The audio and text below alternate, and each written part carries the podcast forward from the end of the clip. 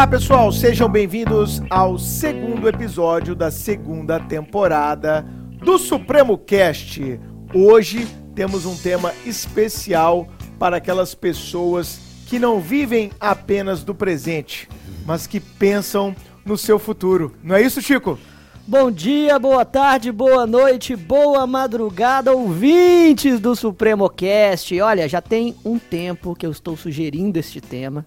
Inicialmente o Bruno pensava, não, vai ser um tema chato, mas é claro que tem demanda. Claro. Porque todo mundo, se, se tudo der certo, vai envelhecer.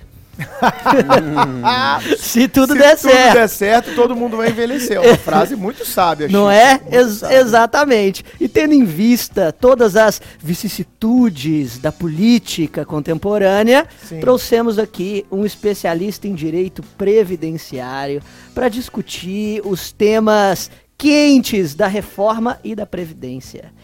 Kerly Uba, por favor, se apresente para os nossos ouvintes. Olá pessoal, prazer estar aqui. É, vou dizer que eu assisti alguns episódios, achei assim, fantástico esse produto, essa, esse bate-papo. Essa Obrigado. mídia. É, essa mídia inovadora, disruptiva. né? Disruptiva, Palavra, exato. palavra da moda. Buzzword. É. E muito feliz de poder colaborar de alguma forma, um tema tão caro que é Previdência. Realmente as pessoas cada vez mais vivem mais, Sim. envelhecem, precisam da Previdência e temos um problema, um problema cultural. Nós temos uma miopia previdenciária. As pessoas não veem o futuro, não Miopia previdenciária. Miopia previdenciária. Fantástico. É uma fantástico. falta de visão de longo prazo. Excelente. Isso é necessário, porque vão envelhecer, vão perder a capacidade de trabalho, vão viver de quê? Claro. Então, a previdência é essencial. Exatamente. Se tudo der certo, as pessoas vão Se envelhecer e perder a capacidade de Elas vão envelhecer, eu não sei se elas vão conseguir se aposentar, é outra questão. Estamos aqui para discutir isso, inclusive. exatamente, exatamente. Excelente. Pra quem não conhece o Kelly, pessoal, o Kelly é professor do Supremo desde lá do começo do Supremo. O Kelly sempre esteve com a gente nas turmas, especialmente federais. E o Kelly sempre deu aula, por exemplo, na minha turma de delegado de Polícia Federal, já há Perfeito. muito tempo, né? Mais de Sim. 10 anos já, né, Sim, Kelly? É, na época de curso fórum, de Uhum. pretório, sim. agora com a gente no Supremo. Então o Kelly é um velho parceiro nosso. E analisando a pauta para a segunda temporada, a gente chegou à conclusão que realmente temos que discutir a Previdência, em especial neste momento delicado da vida brasileira, em que estamos tendo a mais profunda reforma Perfeito. já proposta para o cenário previdenciário. E é essa a nossa ideia hoje. Ô Kelly, para o nosso ouvinte te conhecer um pouco mais, fala um pouquinho de você, ser auditor da Receita, não é isso, meu amigo? Sim. Bom, eu sempre fui servidor público, É, bom. não, antes você foi goleiro. Você falou que você foi goleiro. Goleiro.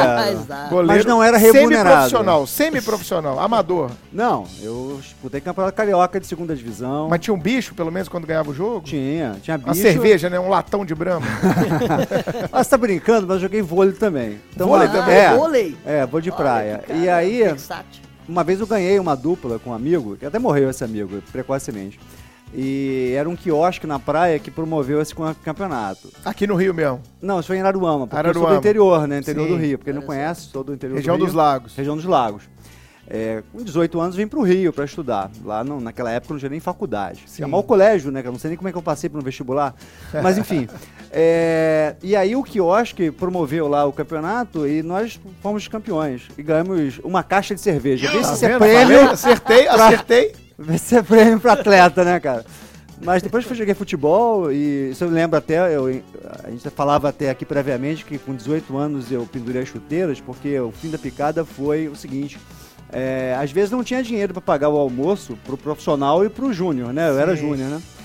E aí trouxeram uma caixa de sanduíche de mortadela com mineirinho, pra quem não conhece, é um refrigerante aqui da região, né? É. Mineirinho quente com sanduíche de mortadela. E no, era contra o Madureira, né? Aham. E no dia anterior tinha chovido muito no Rio e o, e o vestiário tinha assim dois palmos d'água, aquela água preta, né? Bem Nossa. insalubre. E alguém é, esbarrou na caixa de sanduíche de mortadela e caiu naquela Ah. água. Puta. Caramba, eles vão jogar uma hora da tarde, sol do Rio de Janeiro, sem comer? Não, eles comeram aquele sanduíche molhado com aquela água podre. Assim, isso não é pra mim. Eu acho que eu vou ser professor de previdenciário supremo, que eu vou ter mais sucesso. Né? Mas você fez faculdade de Direito aqui no Rio mesmo? não, eu comecei na área do na área de exatas, né? Exato. Olha é, só. cara. Eu comecei a fazer engenharia no fundão, né, no FRJ. Caraca. Meu Deus. É, no ano seguinte comecei a trabalhar na própria universidade, foi meu primeiro emprego público, né? Aham. Eu sempre fui servidor público, né? Sim. Aí, assim, a afinidade na área da informática fez com que eu largasse a engenharia no terceiro ano, fazia eletrônica nessa época, Uhum. e fui fazer informática, TI, né? E me formei como TI. Legal. Bacana. Hoje um profissional requisitadíssimo, né, TI. Pois é. Exato, principalmente difícil na de contratar. É, Aqui, Exatamente. no Brasil também, é muito Exato, tenho dois, é, não, tenho dois amigos que já foram, inclusive, Posterior? pro exterior, pra Portugal. Pois é. Então, aí é, tava tudo muito bem, a ideia era me formar, fazer mestrado e ir pro exterior, porque esse era o caminho dentro da universidade. Trabalhava com pesquisa na universidade. Mas aí veio o Collor, né, cara? Veio o Collor e aí salário congelado, inflação. Aham. E aí eu fui atirado pros concursos públicos. Sim. Alguém falou assim pra mim, olha, faz concurso público. Pô, mas eu sou informado ainda. Eu levei 10 anos pra me formar. Caraca. É, porque muda de curso, tranca a É. faculdade pra poder trabalhar. Cara, eu era um cara muito duro, né, cara? Aham. O cara? O cara duro tem que se virar, né? Então, às vezes, tinha que sacrificar a faculdade Com pra a poder família trabalhar. morando no interior, você aqui no No Rio. interior, né? Então, ah, não, não tinha muitas... Isso é bom, porque isso faz o cara crescer, Claro, né? amadurece, né? Isso aí, Claro, amadurece. claro, claro. Então, com o Collor, eu fui tirado dos concursos públicos. Aí me disseram, olha, faz concurso pro fisco. Porque os meus amigos da engenharia já formados, ninguém tinha emprego na década de 90, né? É, não tinha investimento, né, Não tinha no Brasil. investimento. recessão, infraestrutura e tal. É, e aí eu fui pro concurso público, havia um concurso para técnico da Receita Federal, que na É. época era nível médio. TTN. TTN. É. Eu fui TTN. Eu cheguei quase a fazer, mas era muita matemática pra mim. Ah, exatamente. Mas eu olhei na época de faculdade, eu olhei TTN pra fazer. TTN, exatamente, É. era nível médio. Hoje é nível superior. né? Sim. Aí eu passei e falei assim, bom, eu vou seguir informática na Receita. Mas não tinha a ver, era atividade de e-mail, eu ia emburrecer né, na minha área de TI. Uhum. E, e aí eu falei, bom, eu vou me formar, eu vou fazer concurso para auditor. Aham. E A FTN. A FTN, auditor Era fiscal TTN e a FTN, Nacional. lembra disso? Exato. Que eram os concursos da Receita Federal. Não, técnico eu do não- Tesouro Nacional e auditor fiscal do Tesouro Nacional. Eu sei que eu- TTN e a FTN. Eu sei que eu Exatamente. pareço estar tirando onda, mas realmente não é da minha época. É, pois é, pois é. Na Pois minha é. época de faculdade, a galera já fazia esse tipo de concurso. Final da década de 90. Pois é. É, não, eu, eu ainda tava no, No berçário. é, no, no ensino fundamental. É, e, pra, e pra galera que não tem formação em direito, são poucas oportunidades de Verdade. bons concursos, E né? de grandes concursos, sim. É Banco Central, é CVM, é SUSEP, Isso. Receita. E fiscos estaduais, né? E municipais, eventualmente. Calhou que, na hora que eu estava assim, preparado, porque são 15, 16 matérias, é muito É, eclético. muita coisa. É igual Sim, da- do sim. direito, que é só direito. É, cai direito, matemática, contabilidade, contabilidade, economia. Língua estrangeira. Língua estrangeira, cai, é verdade, inglês caía lá. Entendeu? E aí, nessa época, eu estava preparado, saiu o concurso de auditor da Previdência. Eu nem sabia que Previdência e auditor. Na verdade, Hum. Na eu época sabia. era separado, né? Separado. A Previdência e a Receita. Hoje é unificado. Exatamente, era Isso. separado. Então tinha um concurso de auditor da Previdência.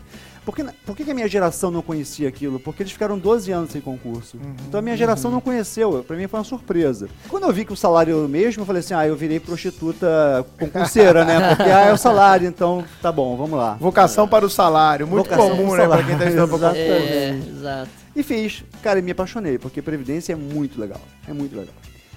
Um dos grandes orgulhos da minha vida foi ter passado Isso foi na década de Previdência. 90 ali. Foi em 97. Você 97. já tá com 22 anos aí de carreira? 22 anos. É, como servidor federal, 32. 32. Né? Desde a da, do FRJ. Já, já bateu o tempo de aposentar ou não? Não, claro que não. Faltam ainda. Falta um tempo ainda. E aí, concurso pro INSS.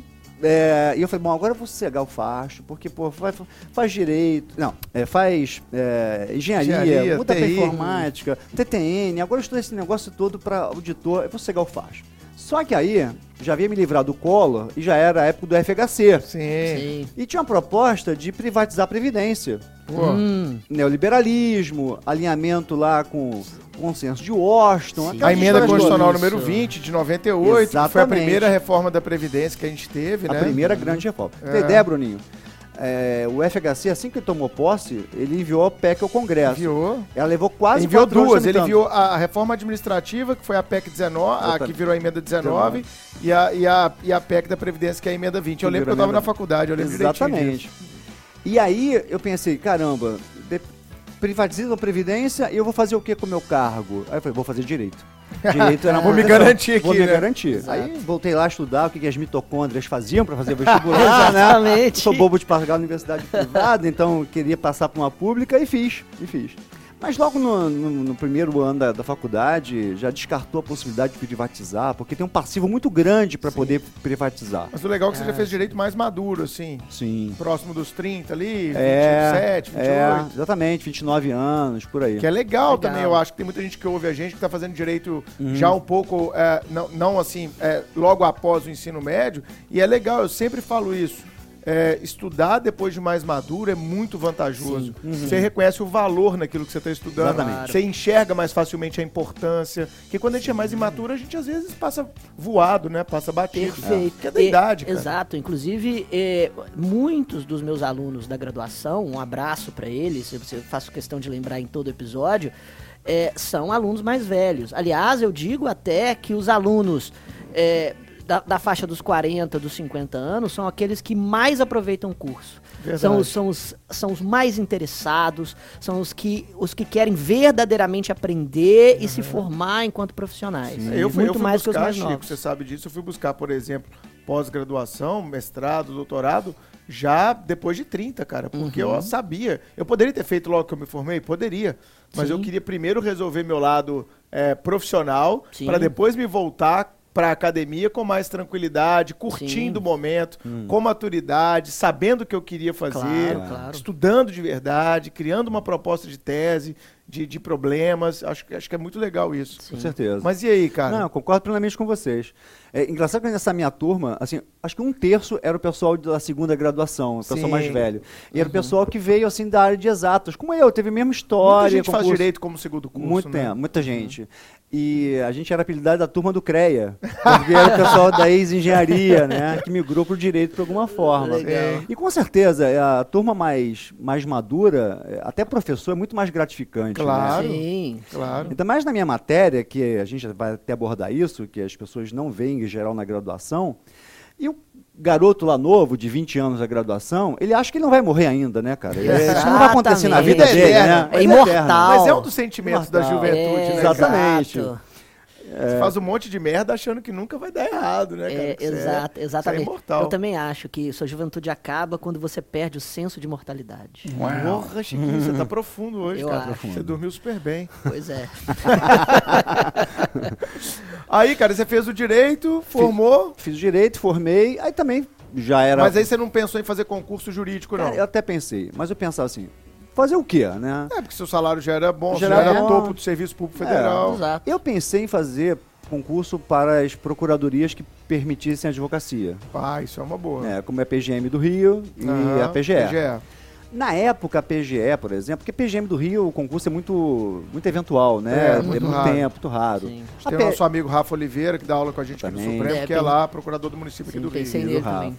Mas a PGE, é, o salário era, era baixo. Era baixo. Era baixo. E eu dava Não muita tinha aula. horário ainda, não né? tinha.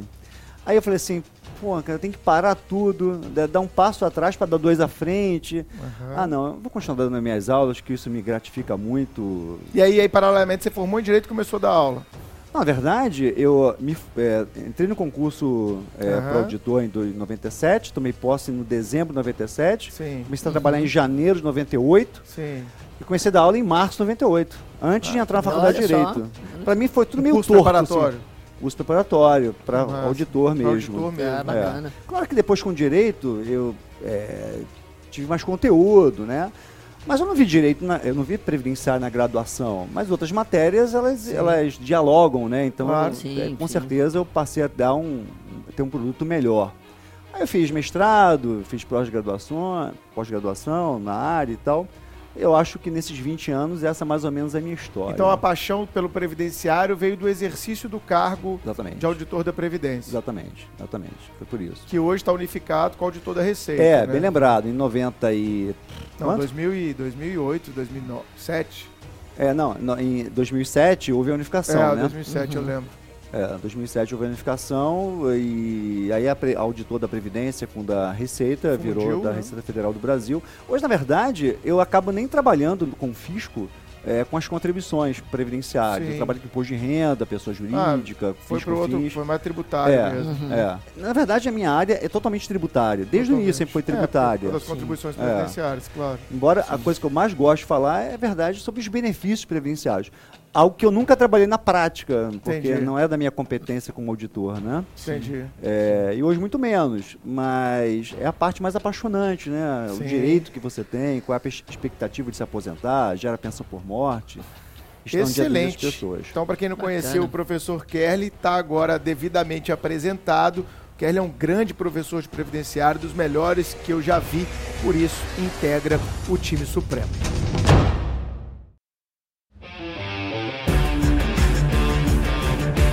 Vamos falar agora, Kelly, da questão da Previdência e a reforma proposta pelo governo Bolsonaro e seu posto Ipiranga, o Paulo Guedes. Tá ok? Né? Tô falando posto Ipiranga porque até o Bolsonaro se referia ao Guedes como posto Ipiranga Sim, durante a sim, campanha. sim. Né? Então, Kelly, é, vamos começar nesse bate-papo sobre a PEC número 6 de 2019, né? Que é o projeto de emenda constitucional número 6 de 2019, que é a PEC da Previdência, tão falada nesse ano de 2019, que já está assim, sendo aprovada na Câmara dos Deputados, já foi aprovada, na verdade, no primeiro turno, vai ser aprovada agora enquanto a gente grava esse podcast em segundo turno, muito provavelmente. Foi uma vitória grande do governo, conseguiu convencer a bancada de deputados lá da Câmara a votar com ele. Agora ela caminha para o Senado.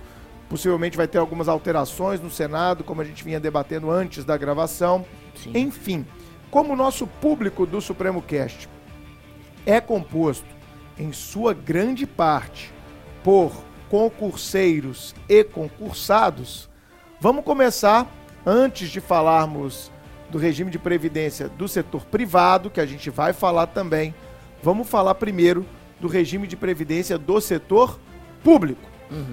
Amigo Kelly, o que, que mudou em linhas gerais no regime de previdência dos servidores públicos, aquelas mudanças feitas lá no artigo 37 e seguintes da Constituição, nos 37 e parágrafos, 40. é o 40, que isso já é uma mudança que, como a gente falou, vinha lá da emenda 20 em 98, teve a emenda 41 em 2003, teve outra emenda na, na época 47, da 47, 2005. 2005, né?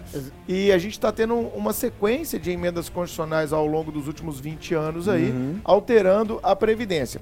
O que, que você poderia pontuar para a gente a respeito das mudanças para aquela galera que já entrou ou que está em vias de entrar no serviço público? É, e só para complementar, justamente, a, a minha mãe foi servidora pública né, da, da Polícia Militar de Minas Gerais durante é, né, boa parte da sua, da sua vida adulta e, eles, e ela sempre dizia algo que já era um mantra, né? Ah, funcionalismo público, você é, recorre a ele para garantir a sua previdência, né? Para pensar no seu futuro. Aquela ideia de que o indivíduo vai para, para o funcionalismo público, ou pelo menos ia, para ter uma para ter uma aposentadoria integral, para ter, né, para se aposentar mais cedo. Aham. Isso já há, há 20 anos tem mudado, né? Sim. Conta então, na- na- respondendo a pergunta do Bruno, como, como essas mudanças se deram e como a coisa está agora. Então, ótimo.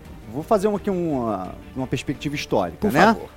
É, eu, eu entrei no serviço público em julho de 87, então antes da Constituição de- atual, né? Aham. Quer dizer, hoje eu tenho 32 anos de contribuição. Eu não sei nem qual era a regra da Constituição de 67, né? Que eu entrei sobre essa égide. Claro. Vamos pegar de 88, então. Claro. É, lá em 88, como servidor público, eu poderia me aposentar com o meu último salário, que a gente chama de integralidade, essa palavra é um mantra, É um né? Mantra. Exato. Integralidade. Integralidade é aposentar com o último salário. Último salário. Exato. Na ativa, né? O último salário que você tem na ativa, você vai levar ele para sua vida inativa enquanto aposentado. Exatamente. Uhum. Então, é, poderia me aposentar com 35 anos de serviço, não era de contribuição, porque serviço. alguns tempos fictícios eram a- Isso. possíveis, por exemplo, não gozar licença-prêmio e levá-la para a aposentadoria contava É Muito- em dobro. Muita gente fazia isso. Pois é. Sinceramente, eu acho isso um tremendo absurdo. eu acho que ficção, essas, é. né, Exato. essas benesses exageradas do passado, um dia alguém pagaria a conta, estamos pagando a conta. Claro. Perfeito. E era até uma forma de incentivar, né, Kelly, historicamente, a pessoa a ser servidora pública, porque os salários antigamente não eram tão atrativos. Exatamente. Eu também sou filho de servidora pública, Sim. neto de servidor público, sobrinho de servidor público.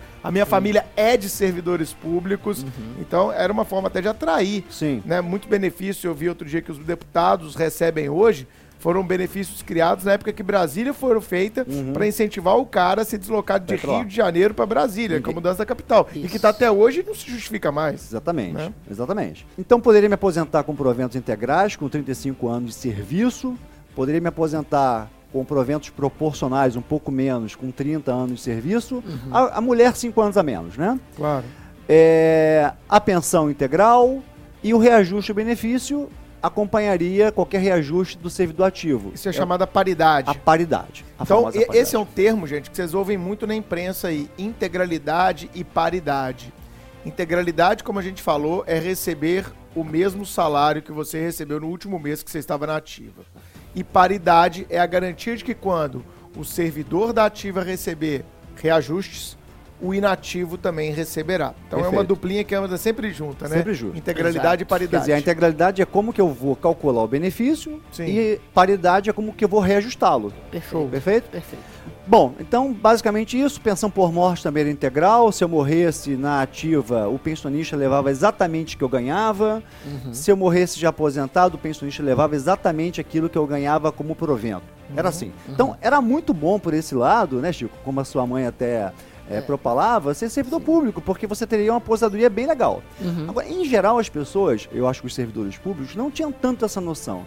Eu acho que era mais imediatista. Olha, eu quero é, ser servidor público para ter um bom salário, porque os cargos melhor remunerados, Aham, né, assim, do sim. alto escalão, são bem remunerados. Claro.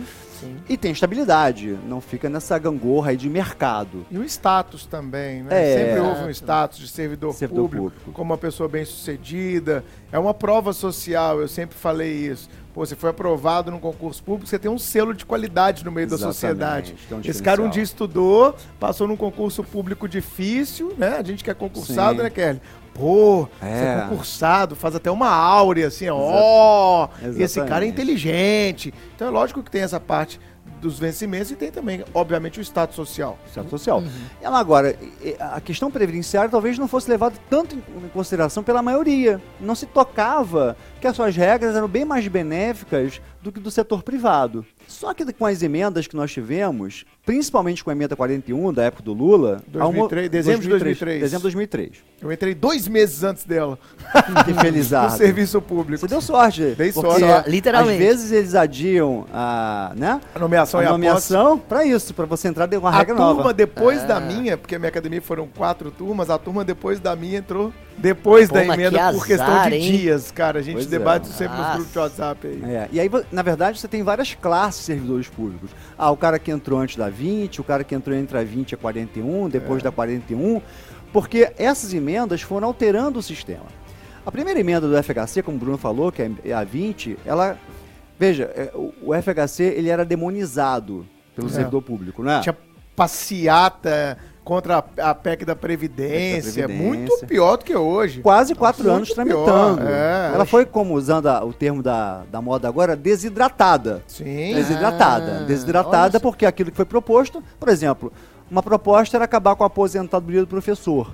E isso não vingou. Não vingou, perdeu. Uhum. É, Os professores até xingavam um professor, que era o Fernando É. Henrique, propondo isso. Sociólogo, né? fala- ele Intelectual. fala- é, mas esqueçam o que eu falei. Ele falava É, isso, né? o que eu Esqueçam o que eu falei. Enfim, mas a, a reforma do Fernando Henrique foi até menos gravosa do que foi a do Lula. Aqui o tentou o Temer e essa agora do Bolsonaro, que é ela assim, mais ousada, abrangente que já foi proposto. Né? Essa, essa reforma realmente ela é muito dura. Muito. E ela é muito dura para o servidor público. Eu acho que existe até um preconceito com relação ao servidor Total, público. demonização do Demonização. servidor público. Achamos o câncer da sociedade. Exatamente. Ele se chama servidor público. Exatamente. Infelizmente, a gente está vivendo um momento no Brasil, você que está nos escutando, que pensa em cargo público, a gente já teve a áurea assim, do serviço público, mas no momento, a visão do governo, com essa visão extremamente liberal, e é um liberalismo meio a brasileira mesmo, uma coisa meio esquisita, é demonizar o servidor público. Achamos culpados do rombo do Brasil. Exatamente. Então o culpado não é mais a corrupção, o culpado não é mais quem não paga tributo, sonegador. O culpado agora é o servidor público, que é, né? Vale lembrar, né, Kelly? Taxado na fonte. Exatamente. É o cara que Sim, mais sim. paga, o profissional que mais paga tributo no Brasil se chama servidor público. Exatamente. É, que não consegue sonegar imposto Não de tem renda. sonegação, é na fonte, né? É na É, fonte. é, exatamente. Imposto de, renda, imposto de renda especificamente não. Mas é claro, a, a- com a proposta supostamente liberal do, do presidente, até ele se elegeu, pelo menos tentou se eleger sobre essa plataforma, indicando um cara né, que se formou na, na, na escola de Chicago. Em tese, isso era esperado. Eu fico. Eu fico ah, sem querer criticar ou, ou demonstrar a minha, o meu lado político, mas eu fico impressionado com quem é, não, com, com quem é, está se surpreendendo com isso. No- no sentido de que é, a, a proposta liberal de austeridade É, é, justamente de satanização do, do, do servidor público, público, e da- das supostas benesses que ele Sim, tem. é né? o que a gente pode discutir, Chiquinho, que é o que a gente está colocando aqui é, será que isso é o correto? Claro, Né? Claro que, isso é isso discutível. é- é- isso era esperado. Exato. Mas será que isso é o correto? Eu acho que existem várias falhas do serviço público que a gente pode Uhum. apontar aqui. O Kelly, com o tempo que ele tem de receita, eu com o tempo que eu tenho de PF, a gente consegue fazer cinco programas aqui Perfeito. apontando falhas no serviço público. Mas Exatamente. será que essa demonização é a, é a forma Claro. correta de se tratar o servidor público, né? E não sei, enfim. É. Mas Perfeito. aí ele, é, essa, nessa, nessa- nesse progresso dessas mudanças, Nesse progresso, então, há um movimento de convergência do regime próprio do servidor público em relação ao regime geral. Cada vez eles são mais próximos. sim. A, a grande mudança veio realmente com a emenda do Lula. Por quê? Porque os servidores. 41. A 41 de 2003. Por quê? A partir. é, os servidores que ingressarem no serviço público a partir dessa data, eles já não têm o direito à integralidade. Sim. Certo. né? É, na verdade, os que ingressaram antes também não têm, a não ser que cumpram regras de transição. Sim. Perfeito. Isso é importante. O default, a regra de todos, mesmo quem ingressou antes da emenda 41, é não ter integralidade, a não ser que cumpra a regra transitória. Certo. A emenda 41 ela foi tão dura, e mesmo a sua regra transitória, que veio depois a emenda 47 de 2005 para atenuar os seus rigores, trazendo uma regra transitória, uma regra extra, para o servidor que ingressou lá antes da emenda 41, Aham. permitindo integralidade e paridade. Certo. Né? Foi tão ruim a, a emenda 41 que veio uma outra regra transitória que essa as pessoas não conhecem, que foi a emenda 70 de 2012, para quem se aposentou por invalidez. Da Dilma, né? Foi, foi, 2012, é, É. a Dilma, né? Sim. É. Ou seja, cara, é, é legal a gente pontuar isso, porque tem muita gente que escuta a gente que tem viés ideológico. O FHC fez reforma, o Lula fez reforma, a Dilma fez reforma, o Temer tentou, e não Tentou. conseguiu, e agora o Bolsonaro está fazendo a reforma da. Previdência. Exatamente. É. Exatamente. Talvez isso até justifique um pouco a, a, a pouca mobilização da esquerda nesse momento em que o Bolsonaro apresenta essa PEC da, da reforma da Previdência. Exatamente. né? Você não viu uma, uma, uma grita muito grande da esquerda contra a reforma. Pelo menos não com a, a apresentação de uma contra-reforma, ou de É, uma proposta diferente. Talvez pelo né? até um senso é, comum de que eu não vou apoiar, porque é uma reforma da, da, da, da- da corrente do Bolsonaro, direita e etc. Mas eu sei que é necessário, então deixa passar isso aí que se amanhã eu ganhar, é, É. meu caixa vai estar resolvido. Né? De Exatamente. repente pode ser, porque todo, como o Kelly acabou de apresentar, todos os governos fizeram Ex- reforma. exatamente. Exatamente. E essa análise histórica é absolutamente fundamental para discutir Isso. qualquer coisa. É, inclusive, é, a gente está assim, muito propenso a achar que é, reforma previdenciária se dá só em âmbito constitucional. Não é verdade. A Dilma, por meio de uma MP, Verdade. né, foi a Sim, MP 446, eu Tá lembro, foi no dia 30 de dezembro de 2014, ela reuniu Joaquim Levi, é, que ela tirou o Manteiga, ele Sim. foi Ministério da, Ministro da Fazenda, No último, últimos momentos do, ma- do primeiro mandato. primeiro mandato, exatamente. Bom. E reuniu Nelson Barbosa, que é do planejamento, né? E vieram duas MPs, a minha, minha a 446 e a 447. Uma questão trabalhista e outra questão previdenciária. E ela reformou a pensão por morte no regime geral. Veja, por lei. Por lei. Por lei. A pensão por morte no Brasil, no regime Alterava- geral, era muito benevolente cá para nós. Então, Uhum.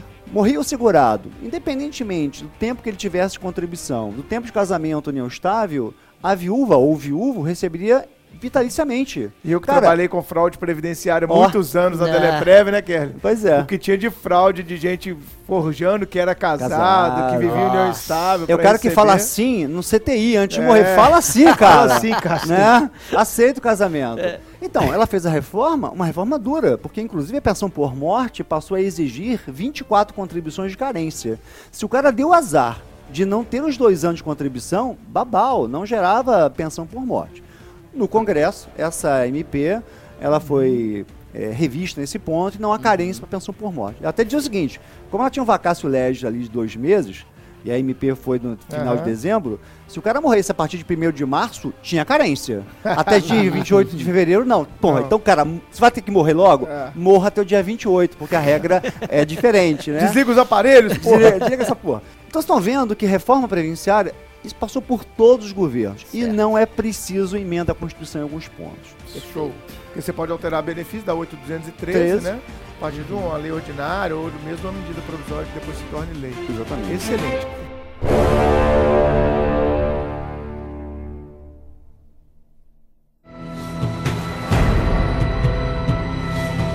E agora, nesta proposta, focando um pouco na proposta número 6, que já está na letra F, letra G e Uhum. etc., é, do Bolsonaro.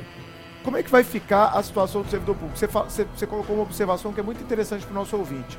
Cada vez mais os regimes de previdência pública e de regime geral de previdência, que é o da população em geral, né, dos empregados privados em geral, cada vez mais eles estão se aproximando. É. Então, se a gente pegar é, a década de 90 até hoje, havia um abismo entre esses dois regimes, né, podemos falar assim Exatamente. metaforicamente, Uhum. e esse abismo está cada vez mais diminuindo e os regimes geral e o regime estatutário, eles estão cada vez mais se Aproximando. aproximando, né? perfeito. Então, como é que vai ficar é, o regime, vamos colocar, regime geral do servidor público? Regime próprio. Regime Regime próprio, isso. Servidor público. Como é que ele vai ficar? Quais são, são as principais modificações?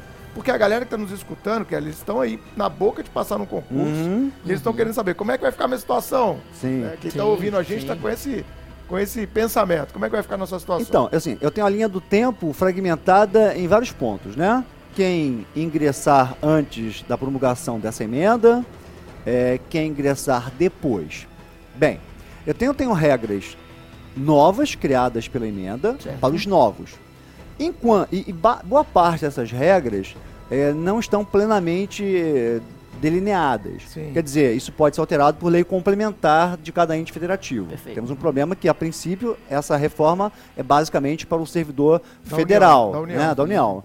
E aí, o Senado, isso deve ser É, revertido. teve até aquela discussão, quem está nos ouvindo deve ter visto na mídia, é, de alguns governadores incentivando a entrada dos servidores estaduais e municipais no bojo da reforma e outros governadores querendo tirar e deixar isso no plano das assembleias legislativas. Isso. Teve essa discussão. Né? É. E a primeira proposta que passou agora na Câmara, ela tira o servidor municipal e estadual. E há uma tendência de que isso se reverta no Senado. No Senado. É o tal da PEC paralela. Será uma PEC que começará no Senado, que vai tramitar em paralelo com essa que começou na Câmara. Uhum. Aliás, isso aconteceu no governo Lula também. né? Então, assim, é, a gente tem que entender que há proposições que vão vigorar, regras permanentes, que podem ser alteradas por leis complementares. Enquanto essas leis complementares não são ah, aprovadas, no caso aqui federal, né, pelo Congresso Nacional, a própria emenda traz disposições transitórias. Não confundam disposição transitória com regras de transição. Diferente. Então, Ah, ok. quem for pegar esse texto tem que se tocar, e o texto está bem confuso, que eu tenho regras novas para os novos, e como elas não são auto-aplicáveis, para que se dê uma auto-aplicabilidade, a própria emenda prevê disposições transitórias que podem ser futuramente modificadas, Sim. E para quem já está no meio do caminho, regras de transição. Então, se o nosso aluno supremo ele vai entrar no serviço público agora do zero, ele não tem nenhum passado como servidor público, ele tem uma regra. Sim. Certo. Para quem está no meio do caminho, há outras regras. É que tem muito aluno nosso que já passou, por exemplo, o cargo de escrivão, de analista, de técnico, de agente, de detetive. E esse cara já está pensando como é que vai ficar se eu passar amanhã em outro concurso. Sim, Perfeito. sim. Perfeito. Então, como você é servidor público, você tem que observar o artigo 40 da Constituição, que trata do regime próprio. Próprio. Se fosse regime geral, é o artigo 201. Então, são regras ainda diferentes, mas cada vez Diferentes. mais próximas, né? Sim. Então, estou fazendo uma cola aqui, porque isso foi modificado há 15 dias, né? Recentemente. exatamente. É, mas é o seguinte, se você pegar a disposição transitória para o servidor público, é, que entrar agora é o seguinte. Nosso ó, ouvinte, você ouvinte, preste atenção. Exatamente. Você que está quase passando no concurso, aluno do Supremo, estudando para isso, presta atenção como vai ficar o regime previdenciário, que, repito, é da União, mas há uma grande tendência de ser repetido nos estados e municípios. Não é exatamente, isso, lá. exatamente. É, com certeza. Aliás, só abrindo parênteses enquanto eu pro- procuro aqui, é, estados e municípios têm os maiores problemas com o sistema previdenciário. Todos, Sim. vários Né? estados, como Exato. Minas Gerais, nosso estado está quebrado. Minas perfeito. Gerais, Rio Grande do Sul, É. Rio de Janeiro. Sim. Pô, o cara tem dinheiro pra nada, cara. É, e município, é assim, é uma bomba relógio. Município É. é, bomba relógio, cara. Aliás, por que, que eles queriam regime próprio? Queriam regime próprio porque se não criar regime próprio, o servidor estatutário ele é vinculado ao regime geral. E o ente federativo não quer despender recursos e pagar para a União. Previdência, não quer Entendeu? transferir para lá, ele quer fazer o seu Exato. próprio caixa. Sim, para Claro. caixa, porque não é só a contribuição que eu desconto do servidor que eu repasso para o INSS, se não houver regime próprio. O próprio ente federativo, ele é contribuinte e ele paga 22%, ele paga Como o dobro. patrão, como o patrão. como se fosse uma empresa como outra qualquer. Aí ele pensa, ah, eu vou destinar 33% para a União? União? Não, eu vou criar para mim. Vou pôr para mim. Pra Claro. mim. E aí vira uma bomba relógio, entendeu? Entendi. Não tem eh, equilíbrio atuarial, financeiro, Exato. nada. Exato. Então vamos gerar caixa. Vamos É. gerar caixa. Mas Vamos sem, resolver o sem, momento é, presente. sem É. sustentabilidade, né? Exatamente. Sem sustentabilidade alguma. Uma hora a galera começa a aposentar. Exatamente. É, você tem exatamente. que pagar. Exatamente. Quando o sistema é novo, pô, céu de Beleza. brigadeiro. 20 É, anos, 30 anos, É, bum. Bom, começa a estourar. Começa a aparecer despesa. Então vamos lá. Olha só, qual é a regra, a disposição transitória hoje? Você tem que ter, sabe quantos requisitos? São três, são três requisitos. Ó, Ótimo. idade. 62 anos para mulher, 65 para o homem. Certo. Tempo de contribuição, 25 anos. Tempo no, no serviço público, 10 anos. E tempo no cargo público, 5 anos. Certo. Tempo de serviço público e tempo no cargo público, isso já tem desde 98 lá com o FHC. sim, isso sim, mudou. sim. É, e um ponto muito importante é o Porque, seguinte. porque antes o FHC admitia tempo de serviço. Isso. Com a emenda 20 mudou para tempo de contribuição. Tempo Só aposenta quem contribui e não quem trabalhou. Exatamente. Perfeito. Atualmente, nós temos duas aposentadorias voluntárias para o servidor público. Ou ele pode se aposentar por tempo de contribuição, em que o requisito principal é o tempo de contribuição. Atualmente, homem 35 anos de contribuição, mulher 30, idade 60 anos para homem e 55 para mulher. Atualmente é assim, isso foi implementado com a FHC. Então, vou repetir. Hoje eu tenho duas aposentadorias voluntárias. Uma que eu exijo tempo de contribuição e idade, e uma outra que eu exijo apenas idade. Me- Critérios alternativos, então. Isso. Não, na verdade, aposentadoria por tempo de contribuição é tempo e idade. Excelente. Cumulativo, Né? Excelente. Cumulativo. Excelente. E tem uma aposentadoria que é só idade, só que é uma idade mais elevada do que essa que conjuga tempo de contribuição. Para Perfeito. quem entrou mais tarde, de repente não conseguiu ter o tempo de contribuição. Exatamente. Ótimo. 65 anos para homem e 60 para mulher. Pelo Perfeito. menos 10 anos de serviço público e 5 no cargo. Aliás, cá para nós, porque acontecia assim. O camarada trabalhava a vida inteira em iniciativa privada, Uhum. fazia um concurso público, lá no final da sua vida contributiva, ficava três anos de serviço público e se aposentava com integralidade. não dá, entendeu? Essa coisa de amarrar cachorro Não com fecha, linguiça. não fecha Não a é? conta. É, essa é? fartura, alguém vai pagar quanto? Eu falo isso há Claro. 20 anos, cara. É. Os, aí os candidatos a servidores públicos ficavam olhando assim pra minha cara. Assim, não, cara, alguém vai pagar essa conta. Mas eu não Claro. sabia que eu quero ia pagar, entendeu? Se você é. soubesse, você teria sido mais Mais incisivo, mais né? incisivo ainda, cara. Então, então, o que, que acontece agora? Qual é o mote dessa proposta de reforma? Acabar com essas duas aposentadorias. Eu tenho uma coisa só, que vai conjugar idade, 65 para homem, 62 para mulher. A mulher se deu mal agora, né? Porque É era menos- 60, vai é, para 62. 62. Perfeito. Menos mal, porque na época do Temer, na proposta dele, era exatamente igual. Igual. Igual. E o Então, Bolsonaro começou com essa discussão e ele falou, não, tem que ser menos para Tem que mulher. ser menos. Eu lembro dessa discussão no Tem um começo viés ano. político aí também, né? Porque a maioria do eleitorado é de mulher. Cá pra nós, pelo sentido técnico, atuarial, era o homem que teria que se aposentar mais cedo. Verdade. É, porque a Porque- mulher vive mais. Vive É, a mais. expectativa de vida do homem é menor. Menor, menor. Sim. Pra ter uma ideia, no, só te cortando, Chico, Claro, um claro. pouquinho, só pra não perder o, o, Por favor. o, o feeling aqui, é, o timing, é, dois terços dos pensionistas são do sexo é feminino. Olha só. Dois terços dos pensionistas são, são mulheres. Mulheres. Olha só. Então a mulher vive mais. Que bom, né? Que o mundo seja recheado de mulheres, é muito mais agradável. Mas previdenciariamente, por esse ponto de vista financeiro, isso não tem sentido. E ainda há aquela visão que a mulher trabalha mais em casa, É o que eu ia dizer, cuida dos é. filhos. E isso está mudando um pouco na família brasileira também. É lógico que a Sim. grande maioria das famílias, a mulher ainda é mais sobrecarregada. Nós não vamos Exato. tapar o sol com a peneira, essa é a Uhum, realidade. exato. Mas Eu- há um pouco de mudança cultural. Sim, É daquela eu, mulher eu do concordo. passado, né? Sim, sim. Eu concordo perfeitamente que o critério atuarial não vê lógica na, na mulher se, se aposentando mais cedo. Mas justamente a- o fundamento social, de certa forma, ainda é esse.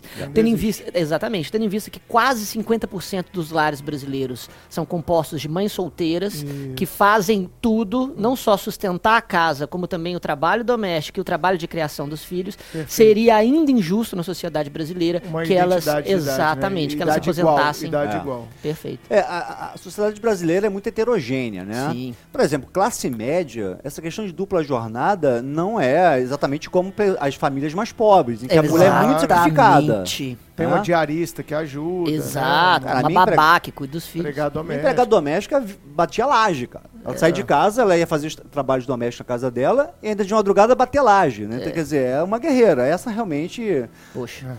Agora eu olho a minha colega de trabalho na Receita Federal, se Essa poderia se aposentando com- aposentar com a mesma idade que com você. certeza. Perfeito. Na polícia, cara, as mulheres conseguiram uma, uma, uma PEC, né? Há alguns anos, que elas se aposentavam muito antes dos homens. Né, muito antes mesmo, sabe? Como E- policial? como policial. Com 15 anos de atividade É, policial, né? Exatamente, elas tinham um regime bem privilegiado e que isso agora está realmente mudando, né? Vai Pois mudar é. um pouco. Então não é nenhuma, nenhum preconceito contra as mulheres. Muito pelo contrário, eu casei com uma, inclusive. Opa. Né? Quero dizer isso, né? É. De público. Mas pelo ponto de vista previdenciário, essa distância de 5 anos, agora pelo menos foi atenuada. A distância ficou em Hum. 3 Três. anos. Sim. 65 e pronto, 62. E 62. No serviço público, isso, gente, que nós estamos No falando. regime geral também vai ser assim. Vai ser aí, ó, a aproximação Ah. que você falou. Exatamente, essa É. convergência. Convergência. Então, gente que tá ouvindo, 65 para homem, 62, seja no serviço público, seja na iniciativa privada. Exatamente. É, tempo de contribuição, 25 anos, no regime geral. No, desculpa, no regime próprio. Próprio. Aham. Isso é diferente para o regime geral. Aliás, foi de uma intervenção do Bolsonaro agora na proposta. Ok? Porque qual é no regime geral? No regime geral seria 20 anos de contribuição para o homem e para a mulher, além da idade. E aí ele conseguiu reduzir para a mulher para 15 anos de contribuição. Uhum. Repito, pelo ponto de vista atuarial não teria sentido isso. Por quê? Por que 15 anos para a mulher, né? Sim. Então o homem, cara, na próxima encarnação eu quero vir mulher. Quero, eu já quero deixar esse pleito aqui, porque Ó, a jornada de mulher é dura, hein? É, cara? já falando, depende, depende e vai depender muito da classe cara, social no Brasil. sim, Exato. mutante mulher. mutante, né? É. Mas é isso. É, então, basicamente, idade, 65 para homem, 62 para mulher, 25 anos de contribuição, 10 anos no serviço público, para que ninguém caia de paraquedas, por exemplo, no terço constitucional e vire Aham. desembargador e se aposente depois de 3 anos. Claro. Isso foi uma inovação da emenda 20, muito O cara razoável. advogou a vida inteira, Certo. contribuiu lá embaixo, aí virou desembargador pelo quinto, É, É, ficou lá já cinco aninhos e ó, pss, saiu fora. 20 anos ganhando. Agora, a, a emenda, ela traz umas aposentadorias com regras diferenciadas. Eu, tecnicamente, eu prefiro não chamar de aposentadoria especial. Eu reservo a expressão aposentadoria especial quando há exposição a agente nocivo. Ruído, Sim. temperatura, Sim. radiação. O professor... Periculosidade, salubridade, acidente. Exatamente. Uhum. O professor também tem uma regra diferenciada, Ótimo. mas eu não chamo de É. especial, eu chamo de diferenciada, assim como o policial. Sim. Sim, como policial. E a pessoa com deficiência também tem uma regra diferenciada. É Aham. aí, aí, gente, são vários requisitos, realmente. Mas o jargão popular, a galera fala aposentadoria especial, Especial, né? Vocês vão especial. ouvir isso, nossos ouvintes vão, vão se deparar com esse termo. Muita gente até me manda pergunta, como a gente tem muito aluno estudante para carreira policial no Supremo, muita gente pergunta, ah, a aposentadoria do, do policial ainda é especial, né? É. Acho que até vale fazer esse corte, É. viu, Kelly? Porque é, os policiais tentaram, vocês devem ter acompanhado isso, fazer modificações na PEC, conseguiram algumas, como a questão da integralidade Uhum. e etc. Mas agora foi colocada uma coisa para a aposentadoria do policial da União. Estou colocando aqui Polícia Federal, Polícia Rodoviária Federal, já que a gente não tem mais Polícia Ferroviária Federal, que é a idade mínima. Né? Uhum. Então ficou em 55 e 52 para homem e para mulher. Não, acho né? 55 55. Ficou É, não, idade mas igual. Acho, que- acho que conseguiu mudar, cara. Na última hora, salvo engano, conseguiu mudar lá. As mulheres conseguiram fazer o é, Ah, é? diferenciado. Acho que sim. Conseguiram dar essa diferenciada para as mulheres. Eu posso Tá. até confirmar aqui. Tá. Mas é, o que, que aconteceu? É, Aumentou-se o tempo exclusivo de polícia para 20 anos, né? E a contribuição também é por 30 anos.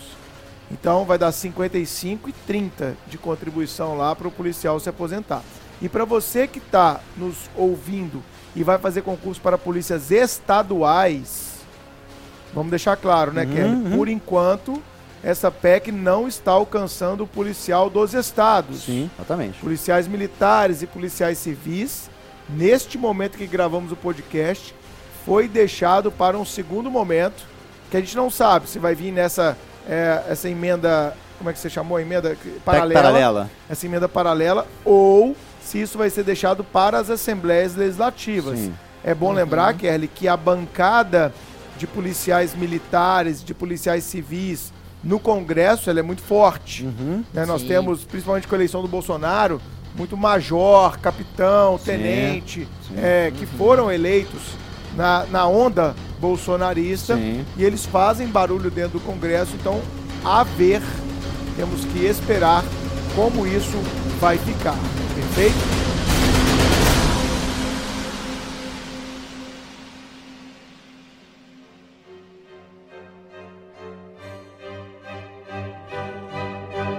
Mas tem um outro ponto dessa reforma que, que eu acho interessante para quem está nos ouvindo e vai entrar no serviço público, que é a questão do aumento também da contribuição previdenciária, Sim, né, cara? Isso sim. aí é uma grita É. generalizada. Exatamente. Pois é, é, atualmente, o que acontece? É, desde a emenda 20, estabelece lá que o regime do, do servidor público é contributivo. É importante dizer que ele não era, até a emenda 20, até 98, necessariamente contributivo. Alguns regimes exigiam contribuição apenas para financiar pensão. É, Quando as pessoas ouvem isso hoje, em 2019, pensam, assim, pô, mas era um sistema muito privilegiado do servidor público. Na verdade, havia uma di- diferença conceitual, porque aposentadoria do servidor público era muito mais decorrência é, de um direito do cargo público, era muito mais relacionado a uma relação de direito administrativo do que previdenciário. Receber aposentadoria era decorrência do cargo, assim como férias, décimo terceiro, né? Era um prêmio para o servidor público. A lógica é pagamento através do tesouro mesmo, tesouro. porque isso era um investimento, de certa forma, né, no- na nação, na qualidade do funcionário Exatamente. público. E não se tinha essa lógica do regime se fechar economicamente, contributivamente. Exatamente. Era, era um cargo do tesouro. E as contribuições que existiam eram para financiar pensão. Uhum. Quando veio a emenda 20, estabeleceu que o regime é contributivo. Uhum. E estabeleceu também, para que estados e municípios não criassem uma alíquota fictícia de 1%, Uhum. que a alíquota seria pelo menos igual à da União. E a União fixa a alíquota de 11%. Então, a alíquota piso para estados e municípios é 11%, que é igual à da União. É, no governo Temer, ele tentou aumentar para 14% o servidor É, federal. Foi uma MP, e aí o, o- o Supremo deu uma derrubada, até hoje não entendi bem por quê. Enfim, caiu, voltou aos 11%. Agora, a proposta é criar uma alíquota é, progressiva, uma tabela, e aí vai subindo. E a alíquota efetiva pode chegar lá a 19%. É. Pô, cara, é muito, muita coisa. né? Porque vamos lembrar, o servidor público já paga 27,5% de imposto de renda. Uhum. E vai pagar mais 19% de contribuição previdenciária, Chico. Pesado, né? É 46% do seu salário indo pro governo, cara. É, não é pesado, razoável. pesado, Não é razoável e Não. beira o confisco, né? Eu tenho Sim. certeza que as entidades de classe vão entrar com ações para alegar confisco. 46% do seu salário Pô, ser né, na fonte ser tributado, fora o tanto de outros tributos que você paga no seu dia a dia, não é Exatamente. minimamente razoável, né? Então vamos torcer para que É, essa parte caia. O Supremo, ah, inclusive... Já é, julgou isso, no Isso, passado, porque o né? FHC, ele tentou fazer isso também, uma alíquota progre- progressiva. Progressiva. E não vingou, e o Supremo derrubou, e o Supremo entendeu que a questão do não confisco não deve ser analisada individualmente, tributo a tributo, e sim pelo global, Claro, pela soma, claro, claro, óbvio. Sim, pela sim. É soma. que tá tirando, né? Então, Ah, é? certamente isso vai esbarrar no Supremo, Supremo. se isso vingar. É, também, assim, aqueles que vêm, talvez não o ouvinte do Supremo, que é um concurseiro né, em potencial efetivo, mas a pessoa de iniciativa privada, eh, e eu tenho pessoas da família que são empresários, às vezes me olham assim, tipo, ah, ó, trabalha pouco, não faz nada, não sei o quê, vai se aposentar integral. Mas olha só. Quanto você paga de contribuição? Quanto você paga, irmão? Eu falo isso sempre. É. Não é? Se eu ganho 20 mil de salário bruto, eu vou pagar hoje 11% de 20 mil. Eu tô pagando 2.200 reais. E 27,5 na fonte. E 27% Quero ver quem paga 27,5 na fonte todo mês. Então você que é pequeno empresário, que você poderia trabalhar com pessoa física, mas você abriu uma pessoa jurídica para fugir dos tributos, você É. não paga nada, Sim. irmão. Né? Então não, vai, não dá para discutir. São coisas diferentes, né? É, é então verdade. faz o favor. É verdade, isso aí isso é uma coisa que as pessoas enxergam pouco dentro dessa ideia de privilegiar servidor público, tá bom. Mas quanto que o servidor público paga todo mês na fonte, na cabeça lá? Não, Não tem é? sentido eu pagar 2.200 reais e minha aposentadoria ser limitada, ser tetada ao teto do INSS. É. Porque se você ganha 20 mil, vai, pega um empregado de iniciativa privada, bem remunerado, ganha 20, 20 mil. mil. Sabe quanto ele paga? Ele paga 642 reais. Eu pago 2.200. Ele não pode se aposentar com o mesmo valor que eu. É. Não tem sentido. Existe da aí uma relação de custo-benefício, né? Claro, Sim. Claro. Faz sentido. E, e essa argumentação, o Kelly, que se fala que a reforma vai privilegiar os mais pobres. É. Porque esse é um argumento que foi usado muito como marketing aí. Vamos acabar com os privilégios, Exato. vamos fazer uma previdência mais justa e vamos privilegiar aqueles que são mais pobres. É. Na sua opinião, você acha que esse argumento é correto? Eu acho completamente incorreto, é, mais eleitoral, isso é para angariar a simpatia da população. Veja, Marqueteiro, um argumento marqueteiro, marqueteiro. é marqueteiro. É, na época do Temer, ele fez um- uma propaganda tão negativa com o servidor público que Foi. teve até uma ação judicial para suspender. É mesmo? É. Olha só. É, teve uma ação judicial, acho que em Brasília, para suspender e suspendeu. Eram os privilegiados, vamos atacar os privilegiados. Caça Privilegia- Marajá de novo, Caça né? Marajá. Eu ouvi isso É, no Brasil. Exatamente. Lembrei do Collor de novo. Exatamente. É, mas vamos entender. É preciso fazer uma reforma? É. É. É preciso. Vamos, O uma questão é real, né? é real, né? Não é ficção. Mas vamos olhar também por outro ângulo. Aham. Existe um conceito que é o conceito de seguridade social. Certo. Seguridade social Mais é um amplo. conjunto de direitos relativos à saúde, à previdência e à assistência. Assistência. Está lá encartado no artigo 94 da Constituição. Sim. Perfeito. É um sistema protetivo bastante ambicioso, porque saúde pública no Brasil é gratuita. Ela pode Sim. não ser a melhor, mas ela é ampla, cara, é para qualquer pessoa. Claro. Né? Sistema único. Sistema único, Tá. Regi- né? o SUS. É, assistência social é para pessoas pobres, carentes, tem alguma A LOAS, debilidade né? econômica, né? LOAS, por exemplo. E a previdência é contributiva em relação ao trabalhador, em relação ao segurado. Bem, como é que você financia esse tripé? O artigo 95 da Constituição traz os recursos para financiar a Seguridade. E nós temos muito recurso lá. Temos o PIS, temos a COFINS, temos a contribuição sobre lucro, temos a previdenciária, tem concurso prognóstico. Essa arrecadação dá mais ou menos duas vezes o que a União recebe com o imposto de renda, que é o principal tributo federal. Imposto de renda é olha pessoa física e jurídica. Isso dá uns bons bilhões de reais. Certo. Então tem muita arrecadação? Tem. Mas tem muita despesa? Tem. O problema é que desde E o a governo. das despesas obrigatórias, né? que Sim. Não tem como É, fugir. Exato. Não tem como escolha. fugir. Quando a gente fala de despesa obrigatória, pessoal, são, empresas, eh, são despesas vinculadas, estabelecidas ou pela Constituição ou por leis, que o governo não tem como fugir delas. Tal percentual do orçamento tem que ir para saúde, tal Sim. percentual do orçamento tem que ir para obriga... eh, do orçamento tem que ir para educação, Pagamento de folha. pagamento de folha, ou Exato. seja, são despesas que não tem como o governo manobrar.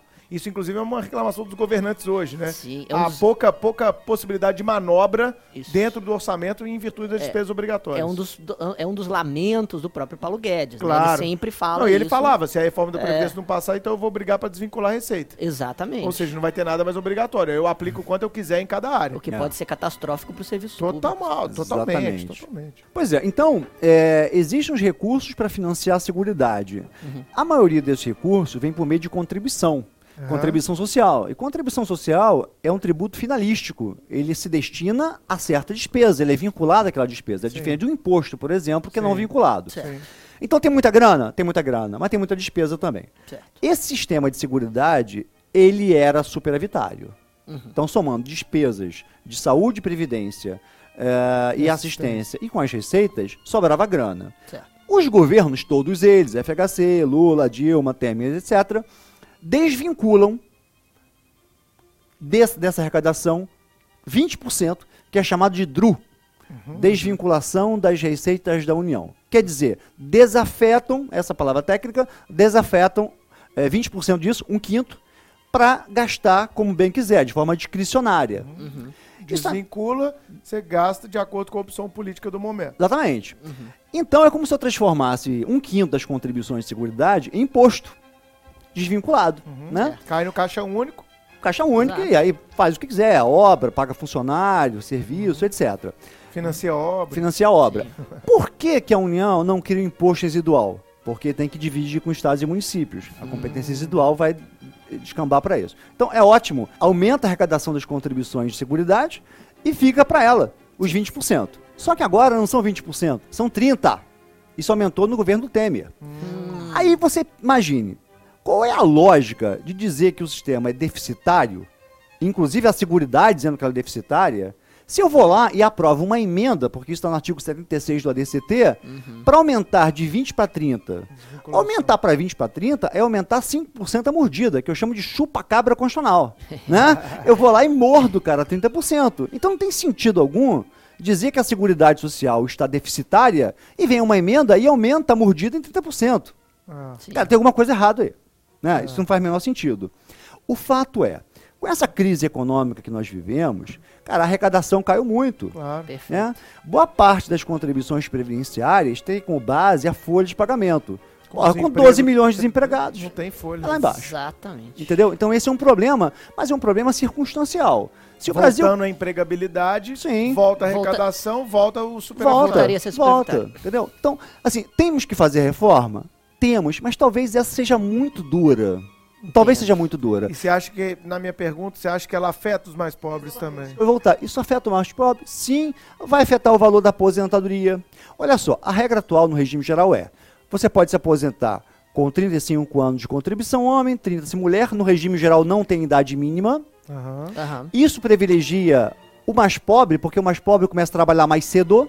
A idade mínima que o Fernando Henrique perdeu por mínima quantidade de votos. Exatamente. Foi o voto errado do Candir. Do Candir. É, É, do isso, foi- Candir. isso é clássico no Brasil. É, está nos Ele, anais. ele saiu do, do- como ministro, foi votar na Câmara, foi exonerado como ministro, chegou lá e votou errado, por isso não passou a idade mínima desde 98. né? Nossa. Mas então, o que acontece? No regime geral hoje, você pode se aposentar por tempo de contribuição, qualquer idade. Quem começa a trabalhar mais cedo é o mais pobre, cara. Exato. Claro. E, e o mais pobre, inclusive, tem também a dificuldade de provar o tempo Tem. de contribuição em trabalho formal. Porque Sim. muitas vezes faz bico um tempo, trabalha dois anos, fica Exatamente. desempregado. E tem esses lápis contributivos. Exato. Ou ele pode se aposentar por idade, regime geral, né? 65 anos para o homem, 60 para a mulher e 15 de contribuição. Aham. Então hoje há um modelo eh, mais flexível. Ou eu posso por tempo, ou eu posso por idade. Certo. O mais pobre, ele acaba se aposentando por idade, Chico, por esse problema que você falou, de não conseguir comprovar os 35 anos ou 30 anos. Mas pelo menos eu tenho uma alternativa. A PEC né, do Bolsonaro endurece. Agora eu só vou ter uma, um benefício. E que a regra básica vai ser a idade.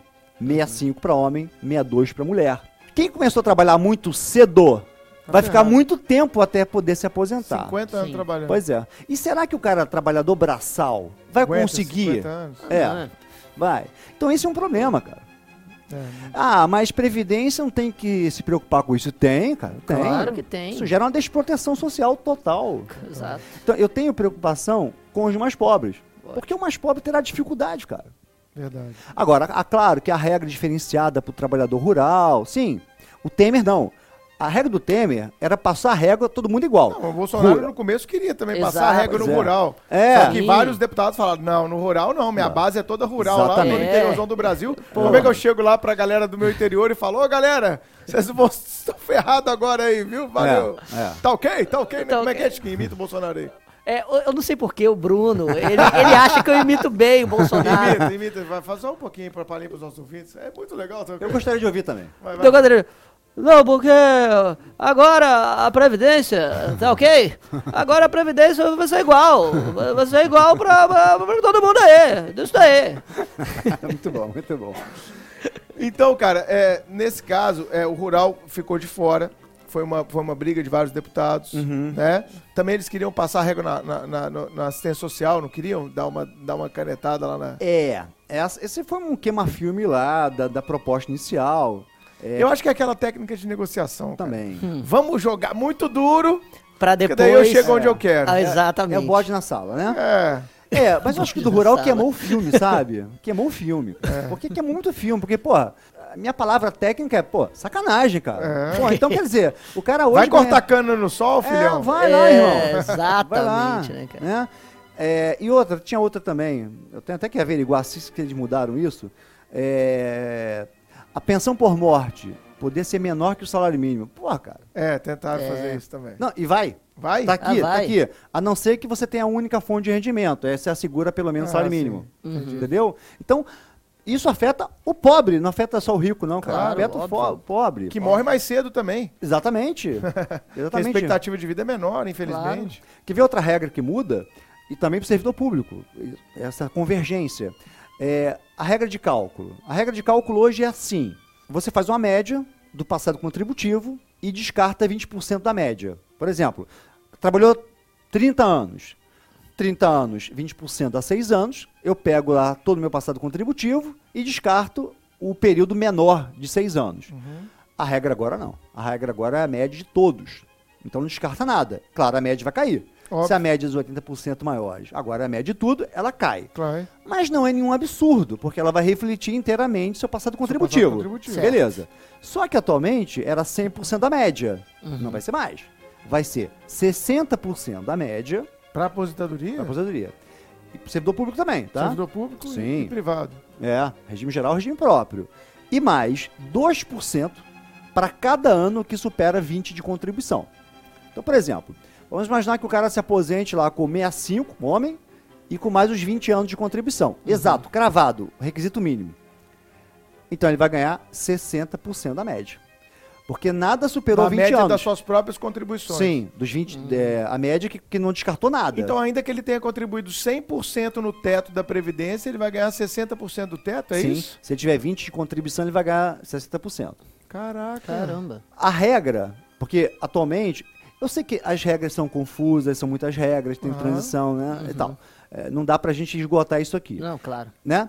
Mas, atualmente é, eu posso me aposentar ou por idade ou, por, tempo de contribuição. São, inclusive, dois benefícios distintos, Distintos. Que você, ensina na aula de previdenciário. Exatamente. Vamos falar agora de aposentadoria por idade. Isso. Acabou. Vamos agora falar de aposentadoria por tempo de contribuição. Exatamente. Aliás, tem que gravar aqui no Supremo um curso novinho, que acabei de receber o convite sobre isso, né? Excelente, amigo. Então vamos lá. Vamos vender como isolada depois. É, acho que é super exato. importante. Eu acho que é bom. A gente vender como isolada isso para os alunos, né? Às vezes nem nem pro candidato, mas já tem como utilidade Não, pública, quem né? Não é? advoga, quem Claro. advoga, É. é, candidato, quem advoga. Tem muita gente migrando, né? Depois a gente vai falar disso do trabalhista. Uhum. tá?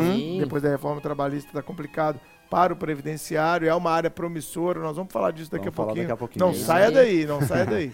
Então, ele pode se aposentar hoje por idade ou por tempo de contribuição.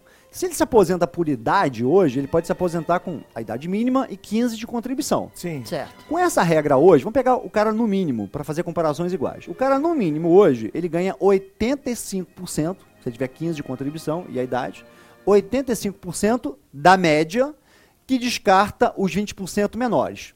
Então é bom. Bom, Sim. E a cada ano que ele vai adiando, ele vai ganhando mais 1%. Então pode ser de Ah, 85 legal. até 100. legal. A regra do Bolsonaro qual é? Se você, primeiro, aumentou para 20 anos para o homem, o que hoje ele pode se aposentar com 15, não, para o homem vai ser 20. Então tem que ter 20, já piorou. Com exatamente 20 anos de contribuição, eu vou ganhar 60%, que a média hoje eu ganharia 85%, eu vou ganhar 60% de uma média que eu não descartei nada. Então eu perco eh, nas duas parcelas, tanto no percentual quanto na média. É, Do ponto, um primeiro ponto eu acho mais justo porque reflete, como você falou, o histórico de contribuição, o histórico de contribuições que ele teve durante a vida. Isso aí eu acho mais legal, tira aquelas ideias de ficção. Uhum. né? Mas por outro lado, é sacanagem você diminuir o percentual. Sim. Exato. né, do percentual do que você contribuiu a vida inteira. Agora, Kelly, eu tenho uma pergunta para você, que eu tenho certeza que quem está ouvindo aqui o Supremo Cast, nesse tema, ah, não vou dizer assim, é, esse tema, como eu comecei, como eu iniciei o nosso podcast, esse, esse episódio de hoje falando, para quem se preocupa com o futuro. Exatamente. E esse episódio é para aquela galera que está pensando lá na frente, que não vive só hoje, que pensa no amanhã. Vamos supor, eu sou concurseiro hoje, tenho lá minha carteira da OAB, Às vezes até advogo aqui ou ali. Uhum. Ou nem tirei o AB, mas estou estudando para concurso. Uhum. Não sei quando eu vou passar, se vai ser esse ano, ano que vem, daqui a 3, 4 anos, porque a jornada, a gente sabe, Aham. é uma jornada de longo prazo para os bons cargos, né? é uma jornada de longo prazo. Muito aluno me pergunta, Kelly, Bruno, você acha que eu já começo a contribuir desde agora? Ou eu contribuo só depois que eu for aprovado? Porque aí vai vir lá no meu contra-cheque minha contribuição previdenciária, não tem como fugir. Você acha que eu contribuo antes, nessa fase de concurseiro, ainda que seja a contribuição mínima?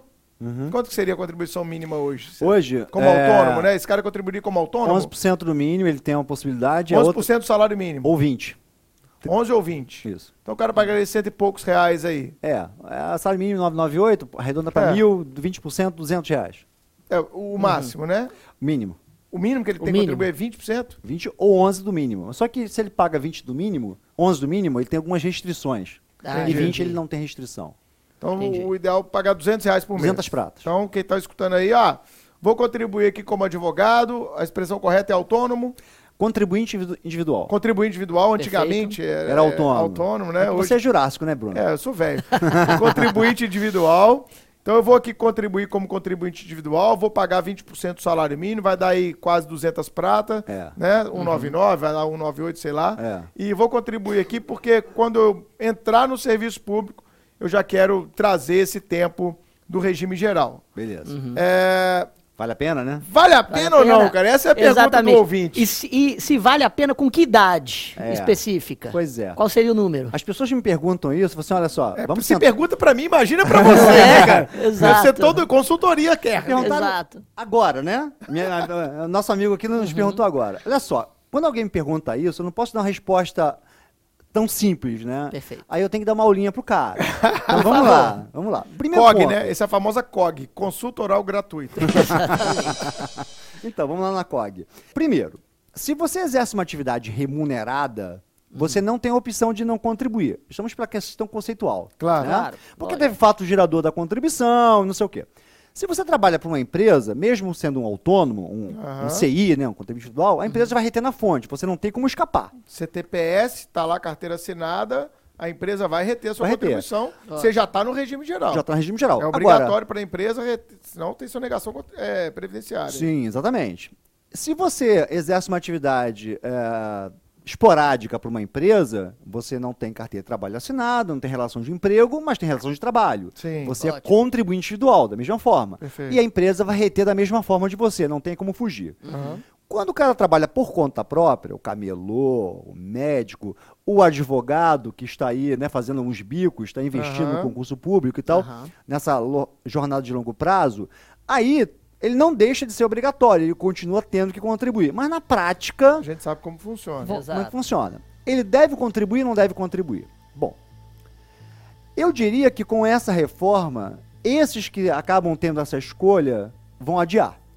Por quê? Hum, Porque ele não pode se aposentar antes do 65, 62 de idade. Certo. Aí ele pensa, eu vou começar a contribuir agora, Com e aí 24, entra... 25, 26 Eu anos. sou imortal ainda, né? É. Eu sou o imortal senso ainda. de mortalidade ainda É. está ali Tá ali. remanescente. Então, quer dizer, ele vai adiar, a- ainda mais sabendo que tem uma idade, que agora é 65, 62. Uhum. Pô, eu vou pagar com 20 e pouco, eu vou contribuir com 40 anos quase de contribuição. Isso acontecia comigo, cara, quando eu trabalhava lá atrás, né? Antes de passar no concurso, sempre trabalhei a vida toda. Eu sempre pensei se eu iria contribuir ou não. Lógico, o regime previdenciário era outro. Mas como eu já sabia que eu queria concurso, eu já fazia as contas previdenciariamente lá atrás e sabia que não valia a pena para mim contribuir como individual, porque eu entraria e daria o tempo de eu contribuir Exatamente. no público. E olha que na minha época era diferente, porque tinha muito concurseiro amigo meu que contribuía, porque o cara levaria esse tempo do regime geral para o serviço público e a aposentadoria é aposentaria com menos tempo ainda. Mas eu falava, ah, não tem problema. Pelas minhas contas aqui, eu vou entrar com 20 qualquer coisa aqui, tô estudando pra caramba, Sim. vou aposentar com 50 qualquer coisa, tá bom. Exatamente. Aposentar- não preciso aposentar com 49. Aham, Tinha amigo meu psicopata, não, tem que aposentar antes, que é isso, 48 tô aposentado, 47 tô aposentado. É o tal do planejamento previdenciário. Isso. que as pessoas em geral não faz, não fazem, Não. né? Mas então, vale a pena? Vejam, É, se você não contribuir, você está desprotegido. É, é bom alertar que ele pode morrer, né? Pode ter esposa e tal. Sofrer um acidente. filhos, Sim. acidente, né? Uhum. São coisas não programáveis.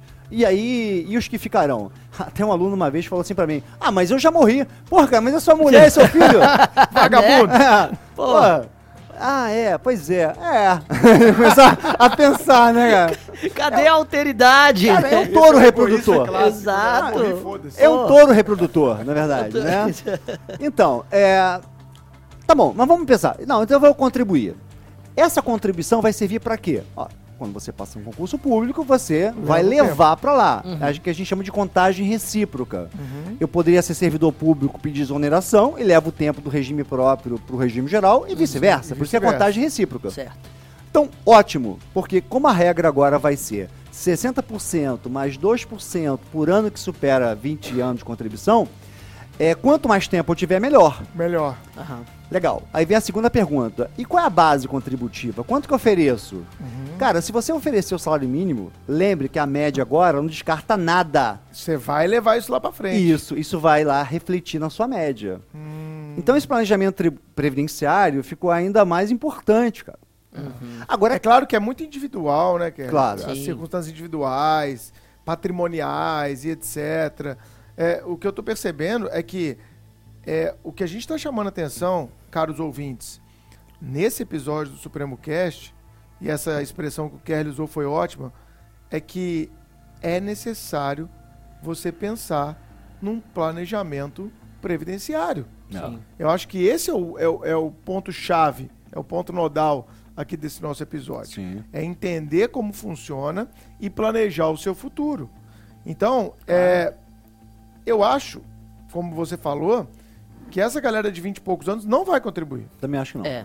Não vai Exato. contribuir. Vamos esperar passar no concurso e aí eu contribuo no regime próprio e aí eu não sei como é que vai ficar a regra, porque pode, eu posso passar para carreira policial e ter uma regra especial, uma regra própria, Uhum. né, como você Sim. falou, uma regra própria lá da, da, da polícia. Diferenciada, né? Eu Sim. posso passar para o Ministério Público e ter também uma, uma regra própria, uma regra diferenciada em que pese estar diminuindo esse abismo também para essas carreiras Sim. É- É, a princípio não pode, né? A princípio, magistratura, Ministério Público.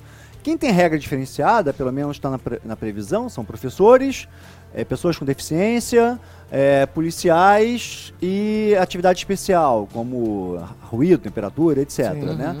É, os demais, todo mundo mesmo saco. Uhum. Né? Servidor do executivo, legislativo, judiciário, não importa. Não, não ad- se admite essa É, regra. Nesse ponto, é, a palavra do Guedes pode soar certo. Vou acabar um pouco com os privilégios, de repente. É, mas essa questão da igualdade do judiciário, Ministério Público e os demais, é, isso já veio desde a emenda 20, Tá. né? já unificou. É, a magistratura tinha regra diferenciada para se Tinha. aposentar a 30 anos de serviço para homens e mulheres. Acabou. E o MP seguiria essa mesma regra. Acabou. Hoje está tudo no mesmo saco, né? 35 e tal. É. Aham. É, mas eu, você estava falando, Bruno, até me ocorreu aqui o seguinte: é, os servidores públicos antigos eles eram é, eles eram menos diligentes do ponto de vista previdenciário, porque a aposentadoria levava em conta a última remuneração. Então, Aham. dane-se o passado. O passado não era importante para efeito da, de base para o cálculo do benefício. Hoje não. Hoje tem relevância. Né? Entendi. Você, se, por exemplo, eu não tive, mas se eu tivesse tempo de regime geral, Eu eu, levaria para o regime próprio. Meu regime é Aham. todo próprio. Pois também. é, contaria como tempo de contribuição, mas o passado contributivo não teria nenhum reflexo no meu benefício, por quê? Porque era a última remuneração. Mas isso hoje é excepcional. Excelente. Então, a regra hoje é média. E a média que não vai descartar, média que não vai descartar nada. Nada. Então, Hum. ouvinte do Supremo Cast, é uma decisão difícil, É. é uma decisão individual, há é, benefícios e desvantagens, vantagens e desvantagens, né? ônus, mas eu acho que vale a pena você tirar um tempo aí e refletir se vale a pena pagar ou não. O que ele chamou a atenção para uma coisa que a galera esquece, que é quando você paga, como contribuinte individual que seja, você está protegido. Se algo acontece com você, ainda que você seja, como a maioria dos nossos alunos é, ainda uma pessoa solteira, sem Sim. filhos, Sim. né? Lógico que a gente tem alunos casados, com filhos, esses ainda avulta a importância Sim, da com contribuição. E eu tenho me deparado, sabe, cara, com muita gente, cara, que não tá nem aí pra isso. Ah. É. Tá nem aí pra isso. cara. Você É. vê pessoas, às vezes, chegando numa, numa idade é, é, mais adulta mesmo, de 40 e tantos, 50, 60 anos, e as pessoas não olharam lá pra trás e pensaram nessa questão previdenciária. E se não tiver um filho que se deu bem, que investiu. eu Tô investindo no meu filho, não tô investindo na minha aposentadoria. Ah. Se não tiver um filho pra bancar, cara, a fase, a, a fase, é, a terceira idade pode ser, pode ser um pouco complexa, né? Exatamente. É, é, essas famílias numerosas, né, que os filhos cuidavam dos pais, cada vez é o contrário, né? É, Aham. é aquele, o canguru, né? Na verdade, é o, o Filho canguru que não sai de casa. não sai de nunca. casa nunca e tal. A realidade mudou. É. É. Mas então você ouvinte, pessoal, pra gente fechar esse ponto aqui, reflita um pouco sobre isso. Fica o nosso convite, né, Kelly? Sim. Reflita um pouco se você vai pagar ou não, se você tem essa convicção que você vai mesmo seguir essa jornada do concurso público, vai ingressar, porque se você ingressar realmente todo esse passado seu contributivo como servidor público é o que será considerado no momento da sua aposentadoria, ou seja, isso aumenta as médias da sua aposentadoria. E eu queria abordar, cara, como último ponto, fala Chico. Não, desculpa. é, ju- não, justamente, é, com todos esses pontos, eu não tinha considerado as médias, justamente, que me O parece Chico tá ser... pensando na aposentadoria Claro dele, tá? minha. Vai Claro vir consulta oral gratuita. Consulta oral Mas- gratuita, baixa Exato. Chico, vai. Pa- não, mas justamente, é, aí o Bruno tá falando, você tem que considerar os bônus e os ônus. Me parece que os ônus são ainda maiores, né? No, é, com esse contexto. Talvez pensando em terceiros, na esposa, nos filhos, talvez nesse contexto seria até mais interessante o, o concurseiro e tal, deixar realmente para contribuir mais à frente, contratar um, um seguro privado agora, não sei. É, sim.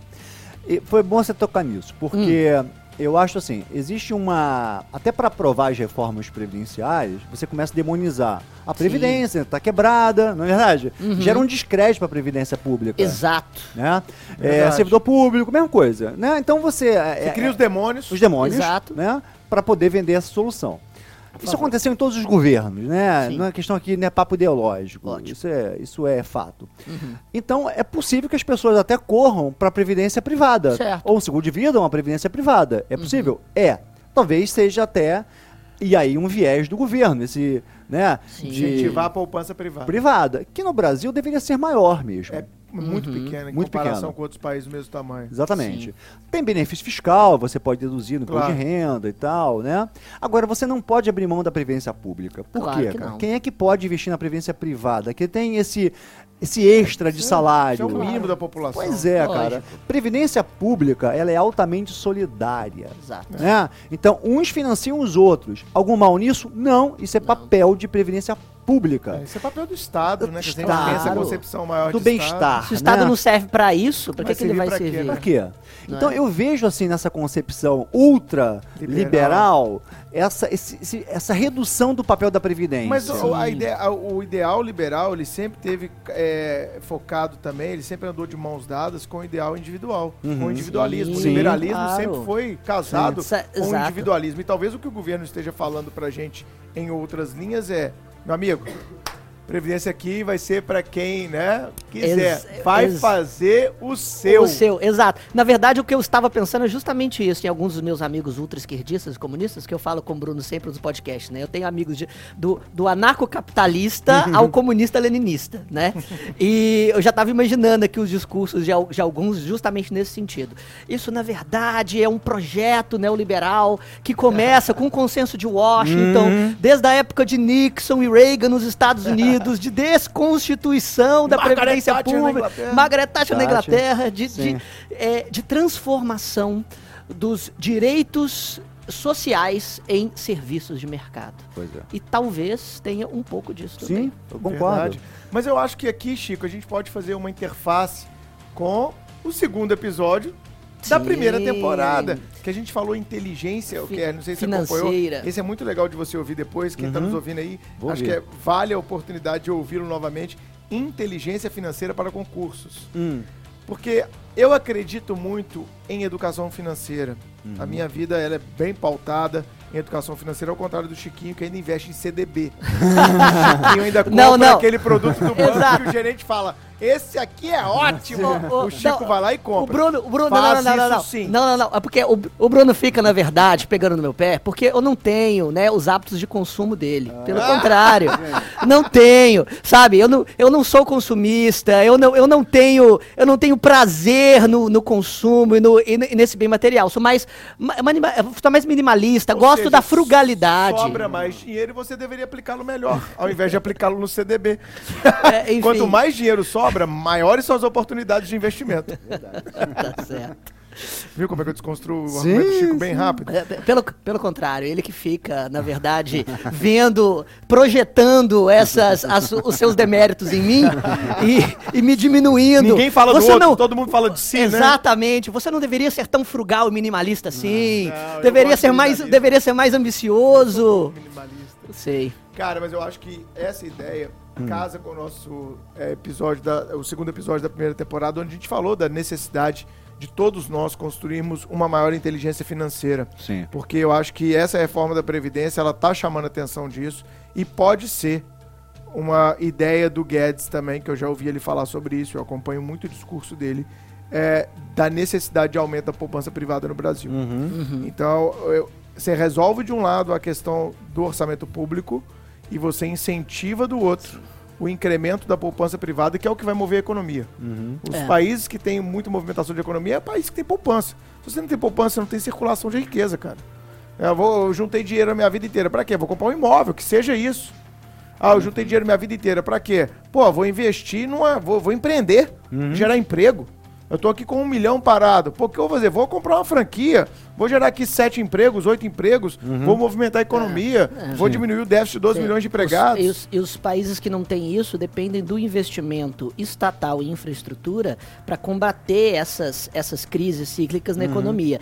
E, a, e a, a ideologia neoliberal, vou usar essa palavra, tá, é, é, de certa forma sempre sataniza esses gastos estatais como sendo intrinsecamente ineficazes Sim. e, e ligados da, né, a uma ideologia de esquerda. Então, Vamos ver o que vem por aí. exato. Né? Eu fico com Aristóteles, né? O, o bom está no meio. É É, verdade? Excelente, Sem os- concordo Os plenamente. extremos, né? verdade. Por Eu isso que eu, eu, não- eu não tenho esse discurso assim. é, Claro, todo mundo tem uma ideologia, você, você é o produto Sim. desse meio, né? Mas eu, quando eu analiso a reforma da Previdência, eu não fico, ah, não, porque é o liberalista, não sei o quê, eu gosto. Não, tem, algumas coisas têm que acontecer. E já estamos atrasados há 20 anos nisso. Perfeito. Tem que endurecer a regra? Tem. O problema é como. Por exemplo, é, eu que começo, já jurássico, mais jurássico Juninho, do Bruninho, é, Juninho. É, por exemplo, eu tinha uma expectativa de me aposentar lá em nove... 87, quando eu entrei. 87? É, 87. Eu já tô errando, sabe? Er- Erro a É. idade, eu me confundo. e aí, aos poucos, todas as emendas foi- foram me jogando pra frente. Me jogando pra frente. Então toda hora tem uma regra de transição. E o pior, cria uma regra transitória e cinco anos depois vem outro presidente e revoga a regra transitória. Putz. Então isso é uma baita quebra de expectativa de direito, né? Claro. Mas o Supremo diz, olha, você não tem direito adquirido a manter o seu estatuto jurídico. É, Dane-se. Não existe direito adquirido a regime jurídico. É, É. exato. Agora, vem o... Bom, aí criaram a regra de transição na emenda 41, na emenda 47, na emenda 70. Vem o Bolsonaro e revoga todas as regras transitórias. Então eu tenho um colega de trabalho, pra você ter ideia, esse é um caso emblemático. Se a emenda sair depois de outubro, quando ele completa a idade, os 60 anos, beleza, ele vai se aposentar com integralidade, porque esse é o manto, integralidade e paridade para os jurássicos, né? Que entraram antes, de 40, antes da emenda 41 de 2003. É nóis, é nóis. É nós, meu irmão. É, só que se a emenda saísse um dia antes de ele completar 60 anos, ele teria que ir até os 65. Não é razoável, por conta de um mês, eu tenho que É. trabalhar Mais 61. cinco anos. Entendeu? Então, essa, essa, essa dureza, essa falta de flexibilidade, esse preconceito com o servidor público, É, cara, isso isso, é não se sustenta. Perfeito, perfeito. Menos mal agora que na, na proposta aí, no substitutivo do, do relator lá, é, colocou uma regra transitória. Sim. Mas a regra transitória dele é para cumprir um pedágio do tempo que faltava de 100%. Cara, na época do FHC, que ele era demonizado, o pedágio era 20%. E eu tô achando hoje 20%. bom 20% a mais que eu tenho que contribuir. E a regra que eu tô achando ótima é 100%, cara. Então se faltar 5 anos, eu tenho que trabalhar 10. Antigamente, se eu faltava 5, eu teria que trabalhar mais um. É, Entendeu? é então, né? assim, muito duro. Tem que saber, então, essa reforma, se ela não causa injustiças para quem já está no meio do caminho, entendeu? E como é que o judiciário Claro. vai se, se deparar diante de situações que com certeza vão bater lá? Pois é. Claro. né? Como é que o judiciário, como hermeneuta da Constituição, É. vai se portar diante de casos como esse? Porque tudo bem que não há direito adquirido, mas será que não há direito adquirido a uma regra de transição? Justa? Sim, né? não é? Não é verdade? Porque tudo bem, eu, eu, eu, eu não preciso ter a regra antiga, não quero que ela impere, mas será que eu não tenho o direito adquirido a ter uma regra de transição justa? Não é verdade? E nessas questões a gente vê. Isso é o tese, hein, pra quem vai advogar pro também, previdenciário. exatamente. E mas nessas questões a gente vê também o peso político das decis- é, que, ex- que é exercido contra as decisões judiciais e, sinceramente, mesmo que ah, muitos ministros do Supremo tenham essa opinião pessoal, Aham. é, a, a pressão para decidir contra uma reforma da Previdência, exatamente, que está sendo vendida como a solução para a economia brasileira, vai ser É, mas a gente estava discutindo isso até ontem, né, Chico, na, na- na nossa viagem. Sim, A gente estava discutindo e falando exatamente qual é o papel do judiciário. exato. Se ele é um garantidor né, da própria Constituição ou se ele deve ser alguém que está aberto a atender demandas sociais. né? Exatamente. Se a resposta correta por parte do juiz leva também em consideração todas essas circunstâncias. Então, e nesse contexto, é, o ministro Supremo, o presidente, se reuniu lá com o Bolsonaro e a equipe econômica apoiando a reforma, né? Para fechar um pacto, para fechar um acordo. Tá vendo peso político? Acho muito grave judiciais. isso. Muito grande.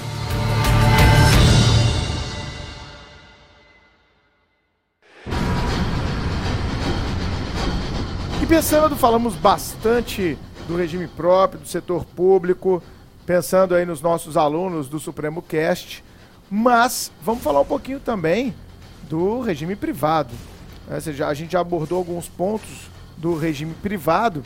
É, primeiro que, ao nosso ver, né, Kelly, está surgindo uma grande oportunidade da advocacia previdenciária. Perfeito. Será que essa advocacia previdenciária vai ser abocanhada pela advocacia trabalhista, que está em claríssimo declínio? Pois é. É interessante isso.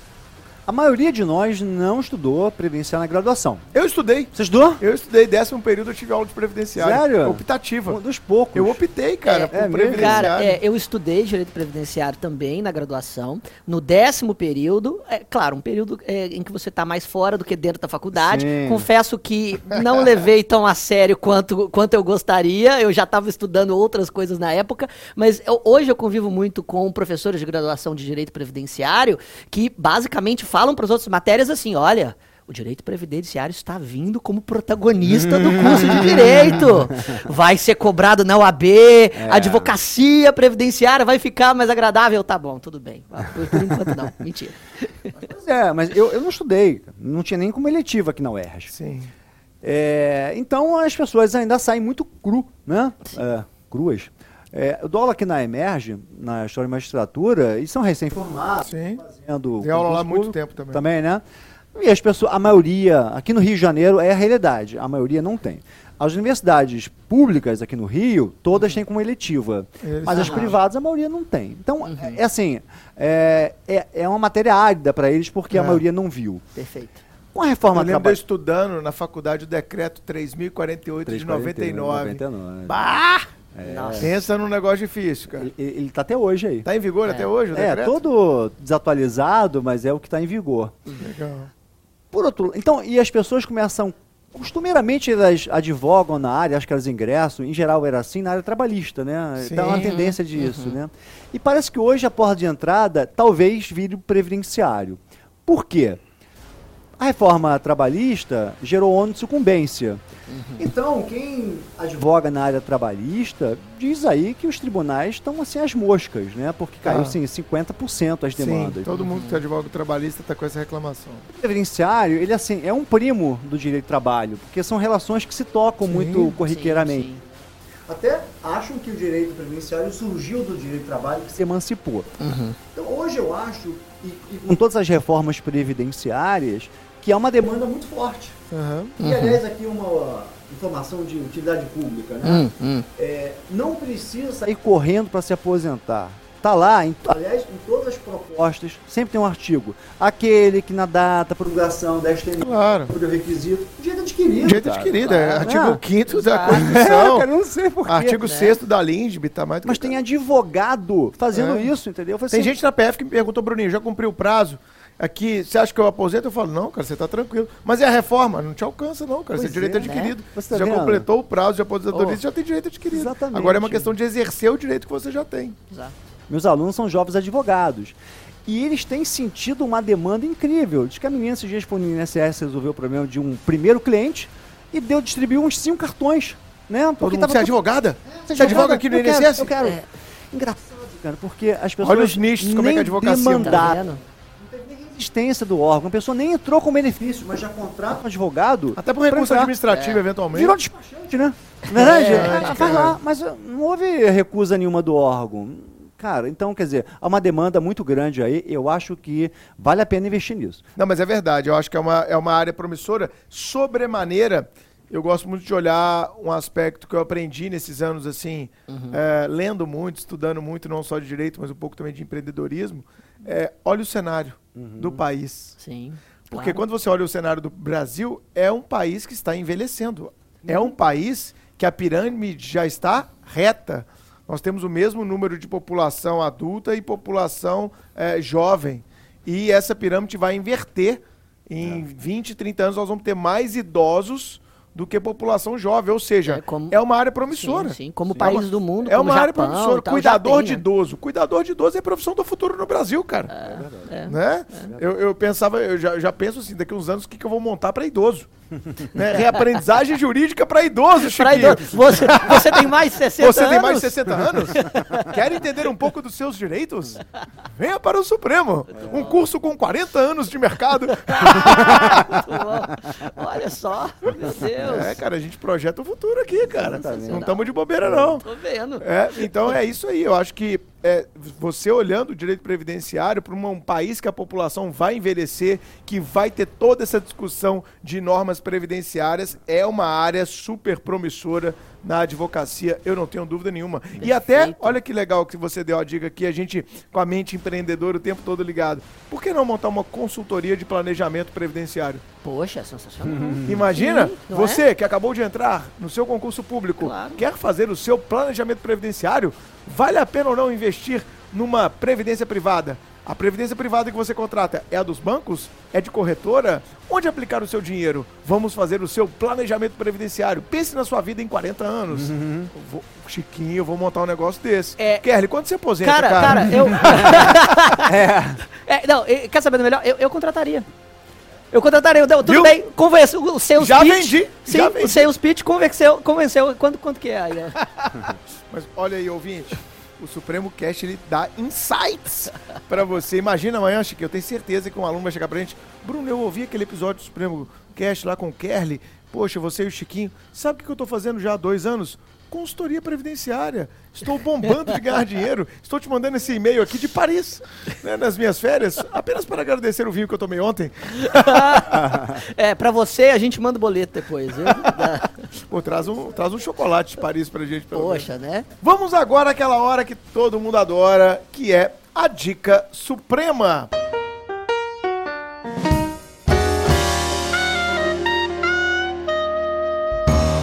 Vamos lá, Chico, o que você trouxe pra Dica Suprema desse segundo episódio da segunda temporada? Vamos lá. As, as minhas dicas supremas mais comentadas são as de podcast. Por, por conta É do espaço verdade, em que a gente é está, verdade. claro. Então, e Até porque o Supremo Cast tirou a virgindade de muita de gente muita da gente. podosfera. Todo mundo adorou esse termo, podosfera. Nossa, eu estou agora curtindo a podosfera É, brasileira. O Kerly é um deles. O É, Kerly tá conheceu vendo? o podcast através do Supremo Cast, vai Sim, confessar. com certeza. Claro, é é uma mídia sensacional, muito versátil. E ah, muitos amigos meus do canto da direita do espectro econômico falaram: Ô Chico, você fica pagando de comunista no, no Supremo Cast, é, fica, fica recomendando livro de esquerda, podcast de esquerda. Então tá bom, então tá bom. É, Você já Hoje recomendou, por exemplo? é anticast, Anticast. é, vira casacas, Vira casaca, enfim. ah, Vamos lá.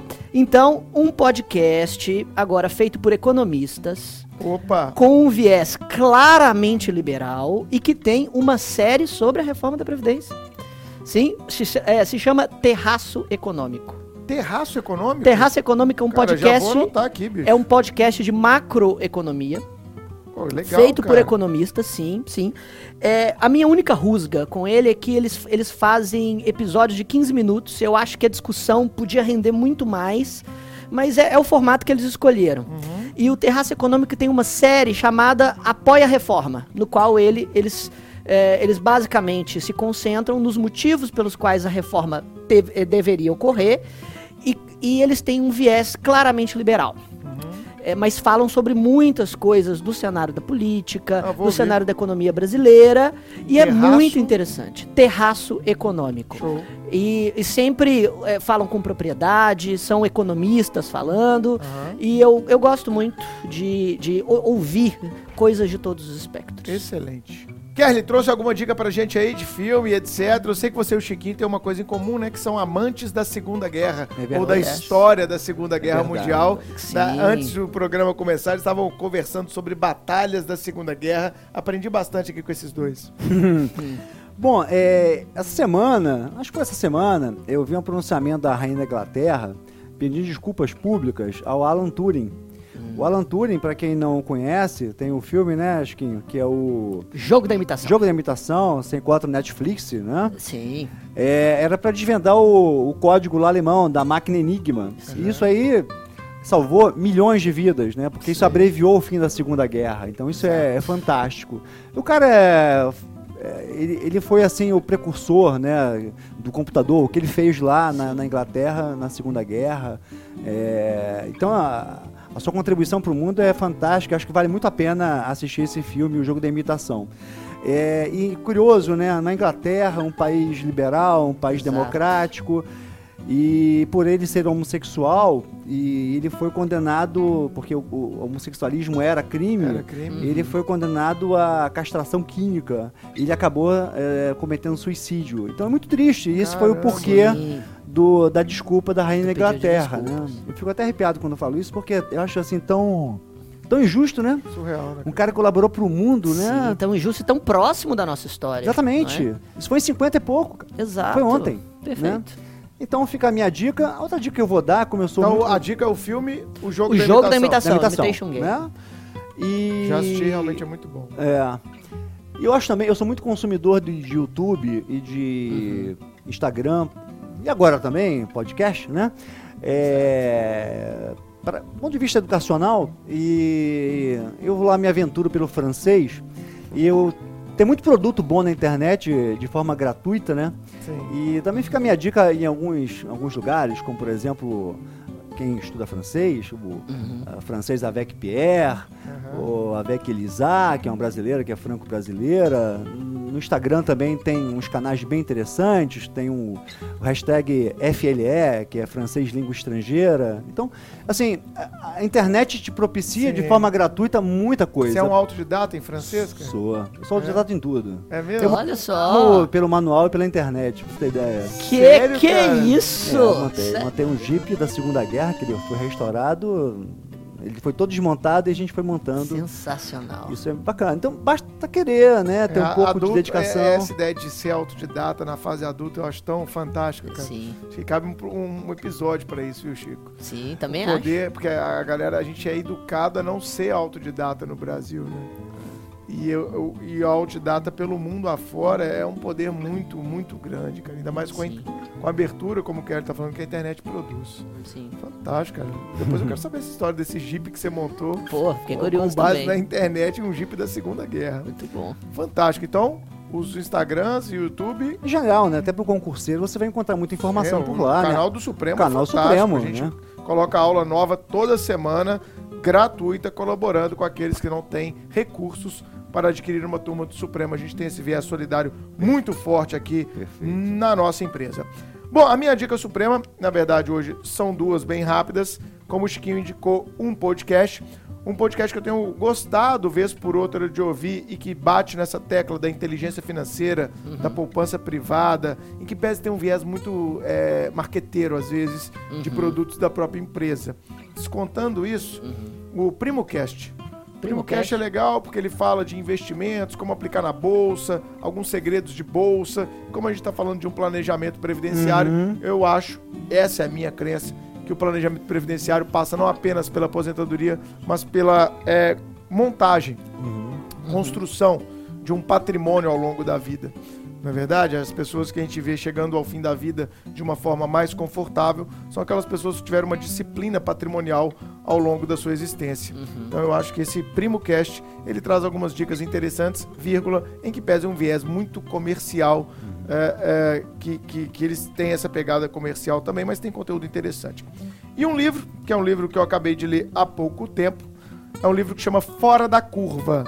Livro Fora da Curva. Tem o prefácio do Jorge Paulo Lema e que traz é, segredos dos grandes investidores brasileiros é, e o que, que dá para aprender com eles. Então, são é, artigos curtos, de 5, 6 páginas, com grandes investidores brasileiros. eles colocam pílulas de informação que, com aquelas pílulas, você pode aprimorar ainda mais a sua cultura financeira, a sua inteligência financeira, pensando na construção de um patrimônio e sempre atento a esse ponto. Sempre é hora de economizar, sempre dá para cortar custos, sempre dá para pensar na montagem de uma boa poupança, aplicando em bons fundos, em bons papéis, para construir uma velhice confortável. Não é isso? Perfeito. Isso aí.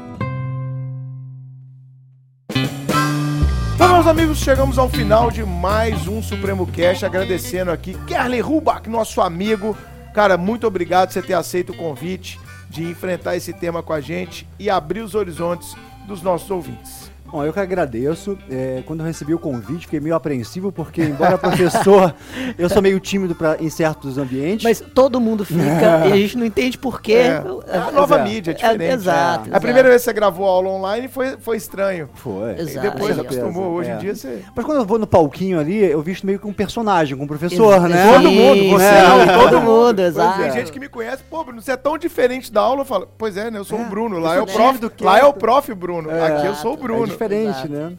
E aí eu assisti um podcast lá que você me deu os links, eu achei fantástico. Sinceramente, é, sem... Mandou um áudio, né? Pra é, sabe, achei fantástico, que muito bom, inteligente, cara. o papo de vocês dois, divertido, os professores também. Adorei. Olha, passou aqui tão rapidamente que eu ficaria aqui mais umas duas horas sem nenhum problema. Já está convidado, é intimado para depois que essa reforma sedimentar, para a gente falar como ficou e como serão os próximos anos previdenciários no Brasil. Com Exato. certeza, muita coisa ainda vai mudar, né? E eu estou à disposição e para mim é um grande prazer, me sinto privilegiado de ter colaborado. Pô, é, agradeço também. Eu acho que fica é, a nossa conclusão de que, justamente, a, a, Previdência enquanto serviço social, ela é absolutamente vital para a segurança financeira e, e para o futuro do país, mas justamente isso não afasta a, a responsabilidade individual de é, das pessoas justamente pensarem no seu futuro e a, acredito que essa, toda essa nossa discussão foi bastante útil. Foi útil para mim e, e, acredito que será para muitas o Chico pessoas. saiu com a consciência de que ele precisa pensar no planejamento previdenciário dele, Kelly. É Exato. E agradeço a sua presença Obrigado. aqui. Eu tenho, eu tenho certeza que esse será um dos, um dos nossos melhores episódios. Ah, que bacana. Valeu, Kelly. Até a próxima, Obrigado. meu amigo. Grande Obrigado, cara. Valeu.